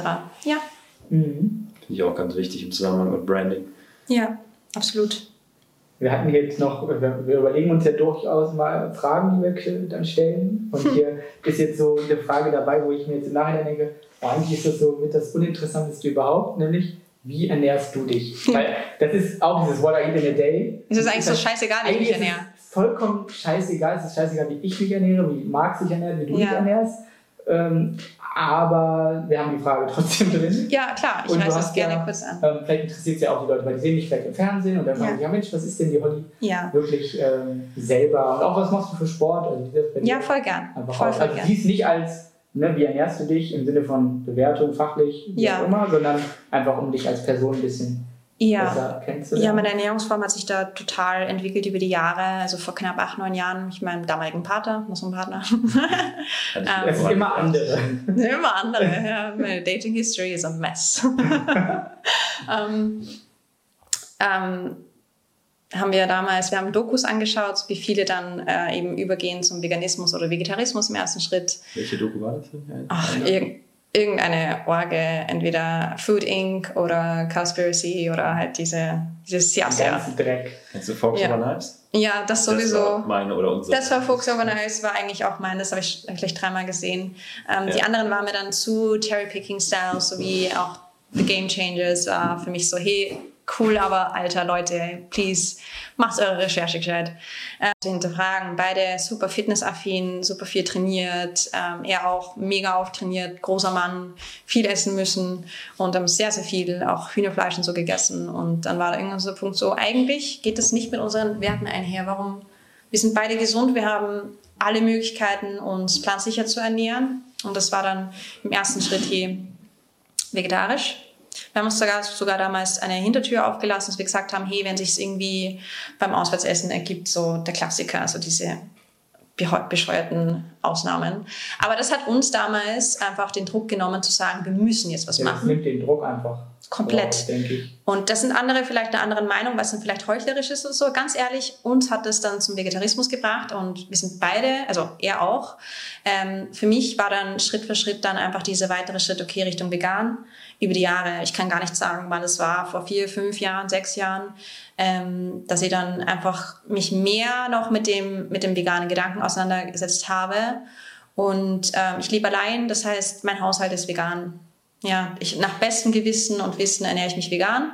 Ähm, es hat immer wieder mal Situationen gegeben, wo ich mich vegan nicht optimal versorgen hätte können. Das heißt, im Ausland gewisse Umstände waren sehr schwierig und dann ähm, wurde einfach auch auf vegetarische Sachen ausgewichen, wie zum Beispiel die Eier vom Nachbarn oder however.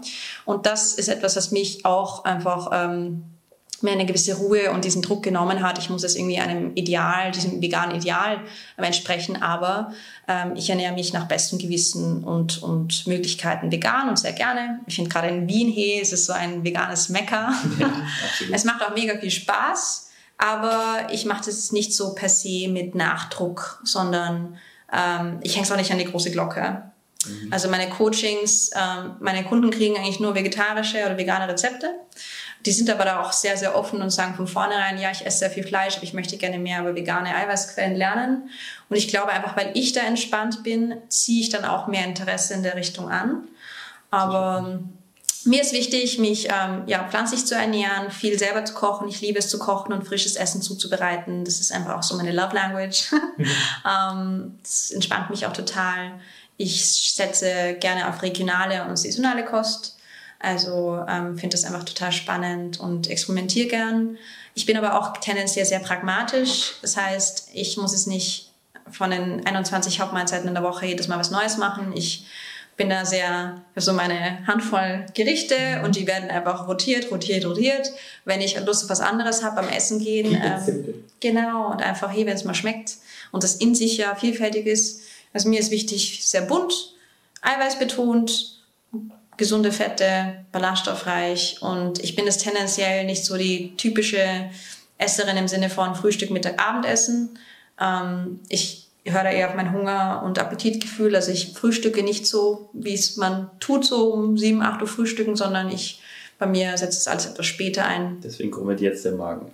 Genau. Weil nicht gegessen hast, ja, 11 Uhr ist so immer der Knackpunkt. Ich habe eh einen Proteinriegel noch dabei, aber ähm, so 11 Uhr ist so meine Frühstückszeit. Ähm, Schlecht getimt hier die Podcast. Total. Also ich hätte es eigentlich wissen sollen. Na, aber ich bin ja recht intuitiv und ähm, und äh, weil ich verbiete mir selber nichts, ja. Ich liebe Pommes, ähm, ich, ich esse total gern Eis und Kuchen und Blödsinn, aber dadurch, dass ich mir das eben nicht verbiete. Liegt am Herkunftsland wahrscheinlich. Ne? Ha? Liegt am Herkunftsland, da muss man Pommes mögen, oder? Ja, ja ich liebe Pommes in jeder Form. Hey, boah, any day, all day. wegen äh, Großbritannien. Ja, ja. Einfach Pommes. Bist du bekannt für Pommes? Nein. Ja, ja, doch. Also Groß Großbritannien ist bekannt für viele Ernährungssünden. aber ich hatte eher so. Was eine Sünde ist, da kann man ja auch wieder drüber diskutieren. Alkoholismus. Ja, aber das halt, was ist gesund? Gesund ist halt ähm, physische und psychische, ähm, psychisches Wohlergehen. Und ich kann meinem Körper gewisse Dinge zutrauen, solange ich es halt nicht ausnütze. Und das ist so meine Philosophie. Und damit war ich ganz gut. Und mir geht's super. Ich war, glaube ich, noch nie so fit ähm, auch körperlich innen und außen und es scheint zu funktionieren. Ich lasse mich da in keine, in keine Raster pressen, sei es Mahlzeitenfrequenz oder, oder irgendwas. Wie gesagt, viel Farbe, viel Eiweiß und halt auf mein Hungersättigungsgefühl hören, vor allem auf das Sättigungsgefühl hören, ist für mich wichtig. Und das ja. einfach respektieren. Da würde ich sagen, ist ja auch so, dass die, die so auf Instagram dann sagen, ich die Pio lasse ich auf, dann mache ich mir erstmal Müsli und so. Die sind damit ja manchmal vielleicht auch gar nicht glücklich. Oder hey. eben eigentlich, eigentlich haben sie eine Essstörung, aber machen ja. so auf Healthy Lifestyle. Es hat Kontrolle. Ja. Es hat eine Form von, von Kontrolle, wenn man sonst irgendwie Kontrollverlust hat oder Kontrollverlustängste hat. Aber if your healthy routine stresses you the fuck out, it's not a healthy routine. Ja. Ja. Ich finde es spannend, wie flexibel du da bist. Da würden nämlich die meisten Menschen wahrscheinlich auch erwarten, die Holly, die steht um 7 Uhr auf, um 7.15 Uhr gibt es den Smoothie, dann gibt es um 7.30 Uhr den Porridge, dann wird erstmal 10 Kilometer gelaufen, so wie du es auch einer anderen Influencerin äh, Ja, ich, ich weiß nicht, wieso ich dieses Bild hast. habe, weil ich dokumentiere das ja nicht. Ich meine, ich gehe, ich liebe Sport, ja, darüber reden wir, glaube ich, eh gleich. Ja. Ich liebe Bewegung, das ist für mich auch einfach meine mentale Gesundheit so wichtig, weil ich einfach so viel überschüssige Energie habe und mein Hirn einfach nicht aufhört zu arbeiten. Beim Sport kann es aber mal entspannen. Mhm. Ähm, aber ja, nein, also gerade was Schlafen angeht, ich bin da manchmal mega langweilig. Ich gehe manchmal um neun schlafen am Abend. Ja. Und wenn ich so wie gestern um Mitternacht schlafen gehe, dann verpenne ich mein Training fast in der Früh. Also ich brauche meine acht, neun Stunden Schlaf. Manchmal gehen sich auch fünf, sechs aus. Aber es ist so, warum sollte ich mir diese, diese Grenzen und diese Schablone ähm, drüber quetschen? Wenn gerade bei uns, sorry, nicht uns, also ich und meine Frauen, ähm, bei Frauen ist es ja auch zyklisch so eine Sache. Jede Zyklusphase ist, ist ein neues Leben. so, ähm, ja. ich, kann nicht, ich kann nicht davon ausgehen, dass ich jeden Tag dieselbe Menge Kalorien brauche, dass ich jeden Tag dieselbe Menge an Bewegung brauche oder Schlaf. So funktioniert das nicht. Wäre ja toll. Ja, wäre ja alles so super einfach, aber ist es halt Die nicht. Männer haben es auch nicht leicht. Ihr habt es auch nicht leicht mit euren Hormonkurven. Wie, wie ist das eigentlich bei uns? Ich habe jetzt, äh, ihr werdet es besser wissen als ich die Schwankungen bei uns oder bei Männern sind ja schon auch vorhanden, nur deutlich kleiner, oder? Ja, ja, du hast halt einen, du hast einen 24-Stunden-Rhythmus, ich habe einen 28-Tage-Rhythmus. Du hast halt einen wiederkehrenden hormonellen Rhythmus, wenn du gesund bist, dass zum Beispiel dein Testosteronspiegel in der Früh am höchsten ist, ja. Ähm, und das, das sinkt so im Laufe des Tages wieder ab. Kommt man natürlich auf den Lebensstil drauf an, wie viel Cortisol wird ausgeschüttet, ähm, wie ist dein Stressmanagement, Nervensystemregulation. Aber ähm, unsere Gesellschaft, so die Arbeitswelt, wird ja auch nach dem männlichen Archetypen aufgebaut. So dieses klassische, okay, man startet in der Früh mit der Arbeit und ähm, Brainwork etc. und so ab Nachmittag, Abend ist dann eher Socializen und Zurückziehen dran, weil einfach die, die Hormonkurven dafür sprechen. Long story short. Wahrscheinlich aber auch recht individuell, ne? die Jein. Schwankungen den Tag, oder? Jein. Also gewisse, gewisse Organe arbeiten so, wie sie arbeiten, aber je nach ähm, ja, Chronotyp nenne ich es mal, ob man das mhm. eher so ein, so ein eine Eule ist oder ja genau, ähm, kann sich natürlich verschieben. Ich meine, auch gerade wenn man reist ja und Jetlags hat, man weiß ganz genau, dass unsere Zellen da irgendwie ticken. Mhm. Ähm, also kleine Unterschiede gibt es immer. Und vor allem, ich meine, allein der Testosteronhaushalt ist ja auch davon abhängig, wie dein Lebensstil ist, wie viel Sport du machst, wie viel du in die frische Luft kommst. Ja. Cold and Heat Exposure, ähm, Sunlight. Ähm, also nicht nur für, für Männer, für Frauen genauso, aber gerade der Testosteronanteil ist von so vielen Lebensstilfaktoren abhängig und es wird so unterschätzt. Ja. Ja, spannend. Und wie ist das bei dir dann mit Sport? Also bist du so im Bereich, also du, du siehst zumindest so aus, ob du Richtung Krafttraining auch gehst, oder yes. ist das dann auch ein bisschen äh, äh, genetisch oder ist das alles jetzt, sage ich mal, Training? Wie würdest du das sehen? Ich glaube, also ich meine, von, von der Genetik her, ich habe lange Beine, ich habe lange Arme, ich bin 1,70 groß, also und ich bin generell einfach sehr, sehr schmal gebaut, also wenn man die Handgelenke anschaut. Aber ich habe eine, eine Kraft, wo ich nicht weiß, wer die herkommt. Mhm. Ähm, aber ich habe jetzt sehr, sehr früh mit Sport angefangen. Mein Vater ist Golfprofi. Ähm, ich habe also in Windeln schon Plastikschläger herumkaut, herumgehackt. Mhm. Sehr früh mit dem Kampfsport begonnen Feldhockey sehr lang gespielt, ähm, parallel dazu Kraftkammer, Lauftraining, ähm, Reiten. Also alles durch. Mein Herz schlägt auf jeden Fall für den Kraftsport. Im Detail, ich liebe Kettlebell-Training. Ich mag dieses skillful, diese Bewegungsabläufe, ähm, ja, Skills aufbauen, möglichst stark werden, möglichst geile Sachen machen können. So, ähm, Coaching, ne? Hm? Sieht man ja auch, dass du so ein Coaching machst, ne? bei Puls 4 habe ich gesehen bei Instagram ja. Kettlebell-Training. Das brauchst du dann auch ein Coaching. Es brauch, ich habe dafür auch einen Coach. Ich meine, ich kann Kettlebell-Stunden auch anleiten, aber mein Coach ist einfach so viel besser als ich. Der ist auch Mastertrainer in Österreich für Kettlebells. Ähm, aber das ist halt, das ist halt cool, so dieses Ganzkörper, was du mit der Kugel machen kannst. Aber sonst, ich gehe wahnsinnig gerne ins Stimmen, ich hebe gerne schwer, wenig Wiederholungen. Ähm, aber ich mag auch das Athletische von plyometrischen Training, Sprints und ich meine, ich komme aus dem Kampfsport. Ja, ich bin eine ehemalige Kickboxerin. Ähm, auch das, was du leistungssportlich gemacht hast? Ja. Okay. Genau. Gerne Leuten auf die Fresse hauen. Ja, ist aber eigentlich nicht meins. Also ich, also ich schlage gerne gegen Sachen, aber dann tatsächlich, also Training und Wettkampf sind zwei verschiedene Welten und ich habe gekämpft und ich habe es nicht genossen. Das ist ja meistens so, oder oft so, würde ich sagen. Ja, ich bin halt Leute gerne Kampfsport machen, auch gerne trainieren, aber das sind dann die liebsten Menschen einfach. Ja, beziehungsweise ähm, ich rede mit vielen Kampfsportlerinnen und äh, Kampfsportlern drüber, über das emotional beim Kämpfen und ich bin da einfach zu empathisch. Es ist so, I don't want to hurt you. ja. Ähm, Schwierig, und, ne? Ja, und da habe ich gemerkt, das ist nicht meins. Also ich mag den Sport an sich, das Athletische dahinter, ähm, was es mit dem Körper macht, wie man sich anfühlt. Morgen früh gehe ich zum Beispiel wieder boxen, ähm, freue mich voll drauf. Ähm, aber ja, das, also ein Leistungssport, wissen wir alle, ist es nicht unbedingt Gesundheitssport. Ja, und das habe ich auch, das hat mich auch sehr, sehr ähm, belastet, körperlich, psychisch. Aber eine Erfahrung, die ich so nicht missen wollen würde jetzt im Nachhinein. Aber ja, ich bin da recht, recht kunterbunt unterwegs. Ich gehe gerne laufen, primär um meinen Kopf frei zu kriegen und auch um Sonnenlicht und frische Luft zu tanken. Aber ähm, ich mag auch gerne in der Gruppe. Momentan mache ich gerade nur Gruppenkurse, weil ich nicht selber nachdenken will. Also wie gesagt, morgen gehe ich boxen, gestern war ich Spinning, Samstag war ich Kettlebell-Training, gestern, heute früh hat mein Trainer mich äh, online trainiert. Da gebe ich ganz gerne mein Hirn ab und verausgabe mich dann. Aber es ist sehr intuitiv. Manchmal ist es mehr, mehr Kraftsport, manchmal mehr in die, in die athletischere Richtung. Ähm, also ja, aber do what feels good. Ich will halt einfach scheiß stark sein und immer stark bleiben. Und ich meine, ich bin wahrscheinlich das beste Beispiel dafür, dass man sich als Frau auch keine, keine Gedanken machen muss, dass man dann irgendwann ausschaut wie ein Kerl, weil ich heb schwere Gewichte für meine Statur, mein Gewicht. Ähm, und was, was, was, heißt schwer? Was verstehst du unter schwer damit? Naja, weißt du, ich kann, ich kann einen Turkish Get mit 24 Kilo und einer Hand über Kopf. Ja, ja. Die meisten wahrscheinlich nicht so viel Referenz, aber ich habe jetzt mit CrossFit angefangen, dann machen wir auch viel mit Kettlebell. Ja. Das ist, ist schon schwer, wenn man es nicht. Ich meine, das ist mehr als ein Drittel von meinem Körpergewicht, also ja. das ist schon okay. Ähm, wie gesagt, man muss halt immer die eigene Gewichtsklasse und Statur beachten und, und das Geschlecht. Aber ich will halt das, was mein Körper hergibt, möglichst pushen. Ich will stärker werden und ähm, machen mir keine Sorgen aus, aus, äh, machen, dass ich dann irgendwann ausschaue wie, wie She-Hulk. Also alles gut. Und ja, das ist ja ganz häufig die ja, Annahme, das ist ja Quatsch. Dass es so aus Versehen passiert. Ja. ja bitte, schön wär's. Also was man da an Arbeit und Jahre, Dedication, mhm. Nutrition, Schlaf, Regeneration und äh, Tränen und Schweiß und Blut vergießen muss.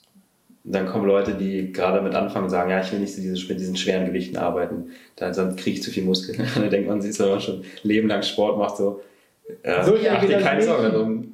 Ja, ja. Aber diese Frage habe ich mir geliebt, wenn ich noch, als ich noch Leute gecoacht habe im Sport, so, ja, eben genau diese Aussagen so, wie möchtest du nun ausschauen? Ja, ich finde zum Beispiel, du bist da voll athletisch und gerade so, weißt du, was für Gewicht ich heb? ja, diese zwei Kilo Scheiß Dumbbell, hau mal weg, vergiss es. und, die, und die denken dann wahrscheinlich, dass du irgendwelche Kurse machst, ein bisschen auf, auf den Crosstrainer gehst, mal Ja, genau, so. jeden Tag Cardio, jeden Tag Cardio, Bauchbeine Po. Mhm, mhm, und dann denken genau. die, dass das Training, wie du es tatsächlich machst, würden die wahrscheinlich erwarten, dass man damit aussieht wie eine Bodybuilderin, ne? Ja, also good luck, also funktioniert nicht. Also außer du hast die, die ärgsten Gene, ähm, aber ähm, es, äh, es erfordert so viel mehr, dass die Leute nicht opfern wollen. Also no chance. Und du meinst also, Frau dann ja auch wirklich nicht mehr weiblich auszusehen, brauchst du dann ja auch, äh, wie Brad Schönfeld gesagt hat, äh, Special Supplements. En enhanced sein. Ja, da, da musst du halt ein bisschen tiefer in die Trick, Trickkiste greifen und damit gehen halt auch viele ähm, Opfer einher. Also, das, also ja, es passiert nicht. Hebt alle mehr Gewichte, alles wird gut. Denkst du auch, dass die Leute es als Vorwand nutzen, um dann nicht diese Sachen zu machen, die eigentlich gut für sie wären? Ja, ja schon. Also I don't judge. Ähm, Bequemigkeit und in der Komfortzone bleiben ist halt Sicherheit und wir Menschen sind auf Sicherheit gepolt. Ähm, aber Wachstum fängt halt außerhalb der Komfortzone an und du auch dein Selbstbewusstsein, wenn es darum geht, ich möchte selbstbewusster werden, selbstsicherer, ja, dann musst du Dinge tun, vor, der, vor denen du die anscheißt. Sorry. Ja. Aber hol dir Hilfe, hol dir Unterstützung, red mit Leuten drüber, dann ist es nicht ganz so gruselig. Aber ja, manche Leute wollen auch nicht schwitzen, manche Leute mögen den Muskelschmerz nicht. Und dann muss ich sagen, ja, dann, Schwierig. dann ähm, musst du halt wissen, was du wirklich willst. Ja, das ist halt eine unbequeme Wahrheit. Oder habe ich schon häufig gehört. Das finde ich auch ganz schwieriger. Wie willst du intensiv trainieren äh, können, wenn du nicht was willst? Ist, ne? Was ist jetzt das Problem mit Schwitzen schon wieder? Ja? Also unsere Gesellschaft erfindet ständig irgendwelche Probleme, sei es Schweißflecken, Körperbehaarung oder sonst was. So. Äh, was ist eigentlich los? Die Angst bei vielen. Ja, ja, Und das Gefühl auch. Ich glaube, dieser Punkt, das kennt ihr bestimmt auch. Kurz bevor man anfängt, richtig zu schwitzen, das ist irgendwie so die, Man hat das Gefühl, die Poren halten es noch zurück und wenn ich jetzt noch weitermache, intensiver mache, dann fange ich richtig an zu ölen. Dieser Punkt ist so ein bisschen unangenehm. Ich glaube, den mögen auch viele nicht, aber es primär wahrscheinlich auch das mit dem äh, einfach Schamgefühl, dass man denkt, oh, ja. ich nach Schweiß. Man muss auch drüber reden, ja, voll so. Also, also es ist wichtig, dass eben Leute wie wir da offen drüber reden und das halt normalisieren. Ja, und so, hey, das gehört dazu. Und ähm, wir sind halt menschlich, wir haben Poren. Das ist, Spitzen ist auch mega gescheit von unserem Körper. Ja, das ist eine schlaue Funktion Das Beste, was passieren kann im Sommer, wenn man bei, bei dem Wetter bei 27, 28 Grad nicht schwitzt im Studio, kannst du auch einfach keine Intensität reinbringen. Geht ja. nicht. Nee, und außerdem, ich meine, lass deine, deine Haut die ganze Scheiße rausschwitzen. Das ist ja super, ähm, wenn alle dann über ihren scheiß Detox reden. Geh schwitzen! Geh schwitzen und atme. Und hebt schwere Gewichte. Genau. Ja. Finde ich cool, dass du so ein Krafttraining unterwegs bist. Habe ich natürlich bei Instagram gesehen, aber dass du so für, äh, so für brennst. Ich, ja, ich hänge es nicht, nicht genug an die, an die große Glocke, ähm, aber vielleicht sollte ich das machen. Weil wenn ich über Trainingsgeschichten poste, kommt das immer sehr gut an, inspiriert. Und das ist ja das, was ich machen will. Ja, sollen die Leute trainieren gehen, sich trauen, was Neues ausprobieren. Also ja. danke für den Hinweis. Kann man noch ein bisschen rausbringen. Das kann dir gerne mal meinen Eindruck da mal so mitgeben. Ich dachte, du wärst auch eher so soft, was das angeht. Ja, hier mal ein Smoothie und schon gesund, aber auch mit Freiheiten. Das wusste ich ja auch aus deiner Ernährungsberatung heraus. Und dann mal hier so ein paar Gewichte bewegen. Ich habe ja auch die, ein paar Folgen mal gesehen, weil ich es zufällig dann mhm. im Fernsehen auch entdeckt habe. Da hatte ich dir, glaube ich, auch ein Bild damals geschickt davon, wie ich dich da bei kurz viel in der Sendung gesehen habe. Und dann dachte ich so, okay, die Holly macht auch mal so ein bisschen, mal hier ein bisschen lang Handeln, ein bisschen ein bisschen ist gut. da hast du ja selber nicht trainiert, sondern ja, ja. Ähm, warst in der Sendung mit drin. Genau. Da ich ein eigenes Training abgefilmt. Da dachte ich so, okay, die macht hier mal was. Sieht man ja auch, dass du sportlich bist, aber man kann ja nicht genau wissen, anhand nee. der Optik, wie viel Kraft man hat, was man macht. Manche sind ja einfach shifted und sehen dann einfach auch. Es sind ja so Mini-Einblicke voll und dann, dann glaubt man, das ist halt alles nur Genetik. Und das Ding ist, ja, ich kann mir viele Sachen leisten, weil ich halt auch einfach meinen Körper ehre und ihn pushe und in den stärke. Und von Stillstand naja, Stillstand ist halt leider der Tod. Also klingt ja. dramatisch, ist aber so, aber Bewegung ist Leben. So. Und jetzt, wo du sagst dass, oder beschrieben hast, dass du auch recht viel in Summe machst, wie viele Stunden Sport sind das in der Woche? Boah, give or take, hey, manche Wochen sind mehr, mehr, weniger. Also ich trainiere sicher mindestens drei bis viermal die Woche. Mhm. Jede Trainingseinheit wird sicher eine Stunde ausmachen. Manchmal ist es kürzer. Heute Morgen haben wir eine halbe Stunde trainiert.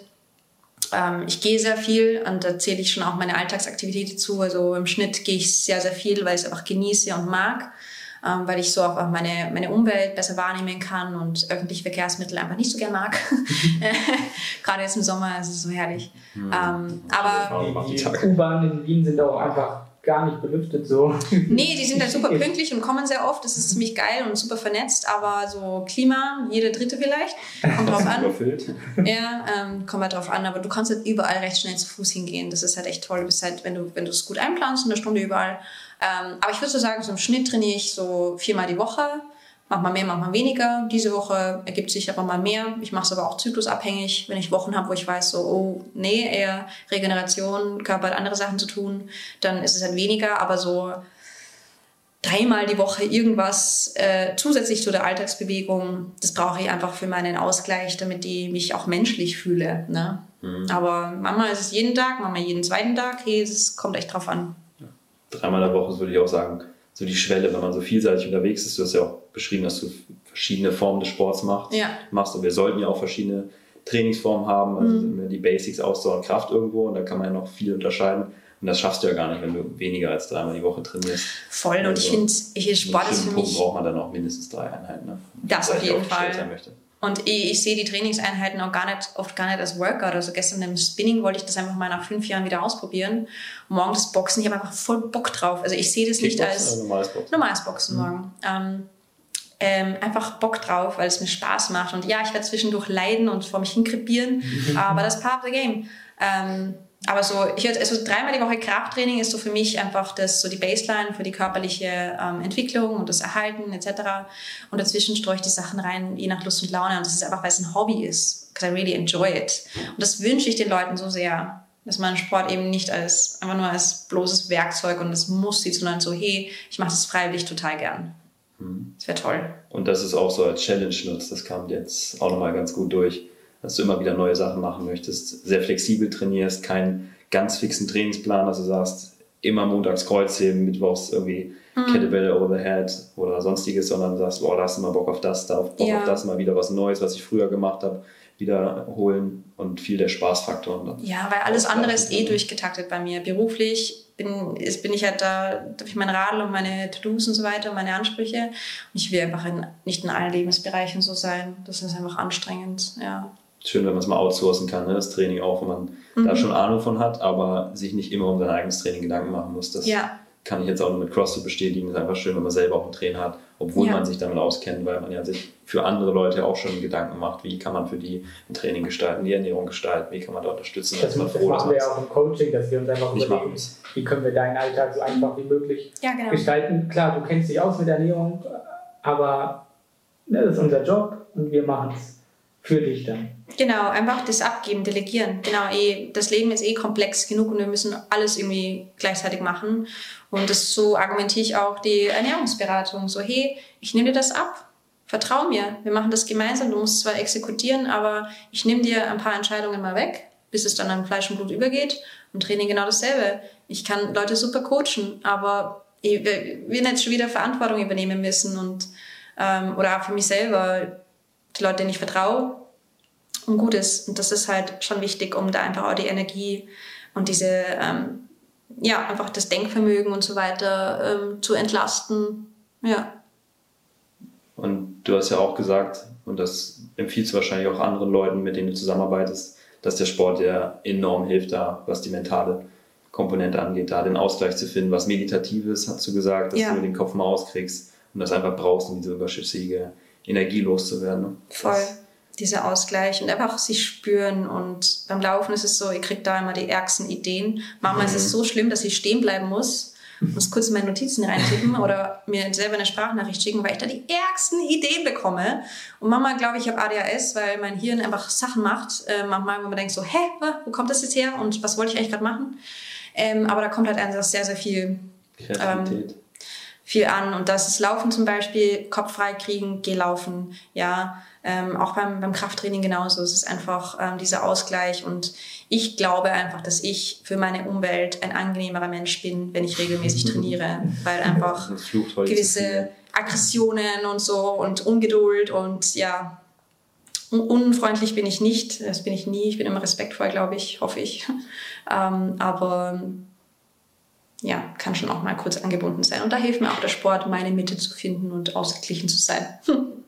Ist das dein Hauptweg oder nutzt du auch noch andere, andere Sachen? Ist das so dein Hauptweg der Sportler, um in den Ausgleich zu kommen oder nutzt du auch noch andere Sachen wie Meditation, Affirmation, hast du angesprochen oder ist wirklich Sport ja. ein Meditationstool mm, quasi? Ich kombiniere Sachen. Ich schreibe seitdem ich neun bin Tagebuch. Boah. Ich schreibe jeden Tag Tagebuch. Und jeden Tag? In, ja, in unterschiedlichen Formen. Manchmal ist es nur ein paar Sätze, manchmal ist es nur eine Liste. Manchmal ist es nur eine Dankbarkeitsübung, manchmal skizziere ich den ganzen Tag, manchmal male ich irgendwas, was wir so, ja. Aber das mache ich jeden Tag, dass ich was mit der Hand mache, mit dem Schreiben. Das hilft mir unglaublich. Auch um gewisse Dinge, Gedankenmuster aus einer anderen Perspektive zu sehen, weil man kann sich ja schon selber ordentlich mit den eigenen Gedanken ficken, gell? Mhm. Und wenn man das dann aus einer anderen Perspektive anschaut, ähm, von oben kann man dann gewisse Gefühle, Emotionen, Trigger anders bewerten und das ist etwas, wo ich viel an mir arbeite weil ich es auch so wertvoll finde. Ähm, und naturverbunden sein. Ich gehe fast täglich in einen Park, um die Enten zu besuchen. und ich bin sehr naturverbunden und ich brauche das, um mich zu erden mit dem ganzen Arbeit, Hustle, Struktur, ähm, viele Anforderungen, hohe Anforderungen an mich selber. Ähm, und genau diese Kombination Breathwork, Meditation, ist für mich gehört alles zusammen und aber auch Socializing. Ich habe unfassbar tolle Freundinnen hier und auch meine Familie und die geben mir auch enorm viel Kraft. Und das nütze ich auch aus. Also je nachdem habe ich da verschiedene Bereiche, wo ich ganz gerne reintauche, je nachdem, was ich brauche. Und es ist so wichtig.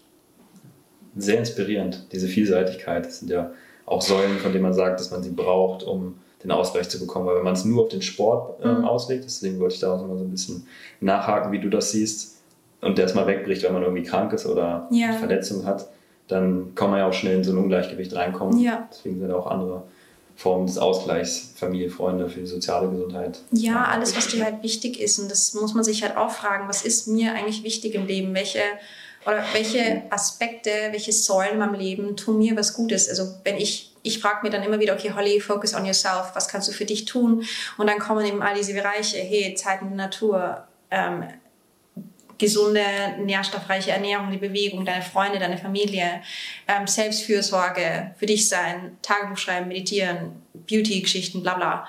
Ähm, und das Schöne ist ja, du musst ja nicht in jedem Bereich gleich einmal eineinhalb Stunden investieren. Ich kann fünf Minuten in die, ja. in die frische Luft gehen. Ich kann zwei Minuten meditieren. Ich kann eine Minute lang lesen oder Tagebuch schreiben. Wieso muss alles ein Timeframe haben? Das stört mich auch so unglaublich an diesem Leistungsding. Mhm. Sport zählt erst, wenn wir mindestens 40 Minuten trainieren gehen. Ja, nur fünf Minuten rausgehen bringt nichts. Gebitte. Also mit der Einstellung kommen wir halt echt nirgendwo hin. Ähm, und das, das ist halt auch, ich habe das auch lernen müssen, dass nicht alles irgendwie nach Plan laufen muss. Mama habe ich eine halbe Stunde Zeit für draußen, Mama gehe ich wandern und bin stundenlang draußen. Ähm, und manchmal sind es halt fünf Minuten, aber dann nehme ich mir diese fünf Minuten und die zählen genauso. Mhm. Ja. Ganz wichtiger Punkt sind da diese Micro-Habits, die mhm. einem auch helfen können, also große, größere Sachen zu implementieren. Und das erwarten, glaube ich, auch viele, dass sie direkt fünfmal die Woche ins Fitnessstudio gehen müssen, um abzunehmen. Und in Wirklichkeit reichen dann auch ein paar Minuten schon, wie du es gesagt hast. Ja. Und da kann man, glaube ich, bei den Leuten auch eine große Hemmschwelle so nehmen, weil sie denken, sie kriegen es nicht hin zeitlich. Weil man hat ja immer den Eindruck, ich habe keine Zeit. Aber ja, wenn man mal ehrlich ist, man kann es ja immer so strukturieren, dass man so ein paar Minuten mal für sich nehmen kann und dann. Es ist so ein halt Alles- oder Nichts-Denken, das ja. ist echt nervig. Ja, deine Ernährung genauso. Ne? Ja. Gesund, ungesund. Ja, da, ich meine, ich habe da ein paar lustige Anekdoten, wenn ihr die noch hören wollt. Ja, ja, ja. Ähm, also dieses Alles- oder Nichts-Denken, ich sage immer zu meinen Kunden so, hey, wenn du dir ein bisschen Kaffee ausschüttest, ja, dann denkst du dir auch nicht, ja, okay, fuck this und du leerst das ganze Ding über deine Hose aus. Nein, du denkst dir, okay, was? Kleinigkeit. Oder wenn dir jemand, oder wenn du dir einen Platten fährst im Auto, denkst du dir auch nicht, ja, na gut, steche ich die anderen auch noch auf. ähm, also das ist dieses, das eine und ähm, ich hatte, ich glaube, in der Anfang der Pandemie habe ich mir vorgenommen, ich möchte mehr lesen. So, die damals super übermotivierte Holly jetzt, okay, zehn Seiten pro Tag lesen wir jetzt. Ist nicht viel. Was ist passiert? Ich habe gar nicht gelesen. Und dann habe ich aber irgendwann so, okay, this is not working. Und dann habe ich mir vorgenommen, okay, du liest eine fucking Seite. Eine Seite, das ist echt wenig. Und was ist passiert? Ich habe mehr als eine Seite gelesen. Und gleichzeitig mit diesem Mini-Erfolgserlebnis, von diesem Mini-Habit, katapultiere ich mich ja vorne. Motivation kommt von Aktion. Ich muss eine kleine eine Kleinigkeit machen, damit ich dann weiterkomme. Das sind ja in kleinen Schritten kommst du voran, ja. Ähm, den Berg abtragen tust du Stein für Stein und nicht in einem. Ähm, und da zitiere ich, also nehme ich auch ganz gern mein, eine meiner Lieblings-Self-Help-Books, uh, Atomic Habits von James Clear, oder auf Deutsch heißt die 1%-Methode. Mhm. Liebe ich, schlage ich auch gerne auf. Ich habe es damals das Hörbuch verschlungen. Ja. Empfehle ich auch immer meinen äh, Coaches. Ähm, einfach diese mit dem 1% besser sein Better Than You Yesterday. Wieso brauchen wir mit diese fetten Sprünge? Das macht, es ist, da kommen wir ja nicht weiter. Wir springen hoch, wir fallen tief. Aber wie kann ich tagtäglich dafür sorgen, dass ich um ein Prozent besser werde, dadurch mein Selbstbewusstsein booste und mich weiterentwickle? Ich werde ja besser. Und ein Prozent ist ein Prozent. Ja. Well said. Ja. Okay, dann vielleicht zum Abschluss nochmal, dass du nochmal sagst, wie die Leute dich äh, finden können. Okay. Ähm, und auch wenn du vielleicht noch eine Sache hast, die du den Leuten an die Hand geben möchtest zum ja. Abschluss. Ja, ähm, hey, das Wichtigste ist so, you are not alone und es ist, es ist keine Schande, um Hilfe zu fragen. Es gibt Möglichkeiten, öffne dich, sei da achtsam. Also gerade das beschäftige dich wirklich mehr mit dir selber. Und wenn es weh tut, hol dir Unterstützung, red drüber, teile Erfahrungen. Wir haben alle irgendwo dieselben Erfahrungen und es ist so empowering zu hören, dass wir da nicht alleine sind. Weil oft stagnieren wir herum, weil wir glauben, I'm an Alien, es bin nur ich, ich bin so blöd, ich bin so bescheuert. Na, ähm, das so, ähm, sei es dir wert. Also du bist es wert, ja, und ganz egal, wo du stehst. Also dieses ständige ähm, sich selber kritisieren, also na, just, just, just go for it. Ähm, ganz wichtig. Und das kann man auf alle Lebensbereiche übertragen. Und ja, ich meine, wo findet man mich? Am aktivsten bin ich wahrscheinlich auf meinem ähm, Instagram-Kanal at the Holly Wilkinson. Einfach auch mein Name mit einem Artikel davor. mhm. ähm, meine Homepage lautet hollywilkinson.at, da passiert viel am Blog. Ähm, und ja, ich meine, Puls 4 schauen, Join schauen, das war eine Sendung. Und ich freue mich immer über Fragen, ähm, Anfragen, Feedback, Kritik. Ähm, ja, genau. Und an dieser Stelle, hey, vielen Dank, dass ich so viel erzählen durfte. Vielen Dank dir für das super spannende Gespräch. Ja, ja sehr gern. Dieser Podcast wurde präsentiert von TrueV, vegane Nahrungsergänzung für ein gesundes und sportliches Leben.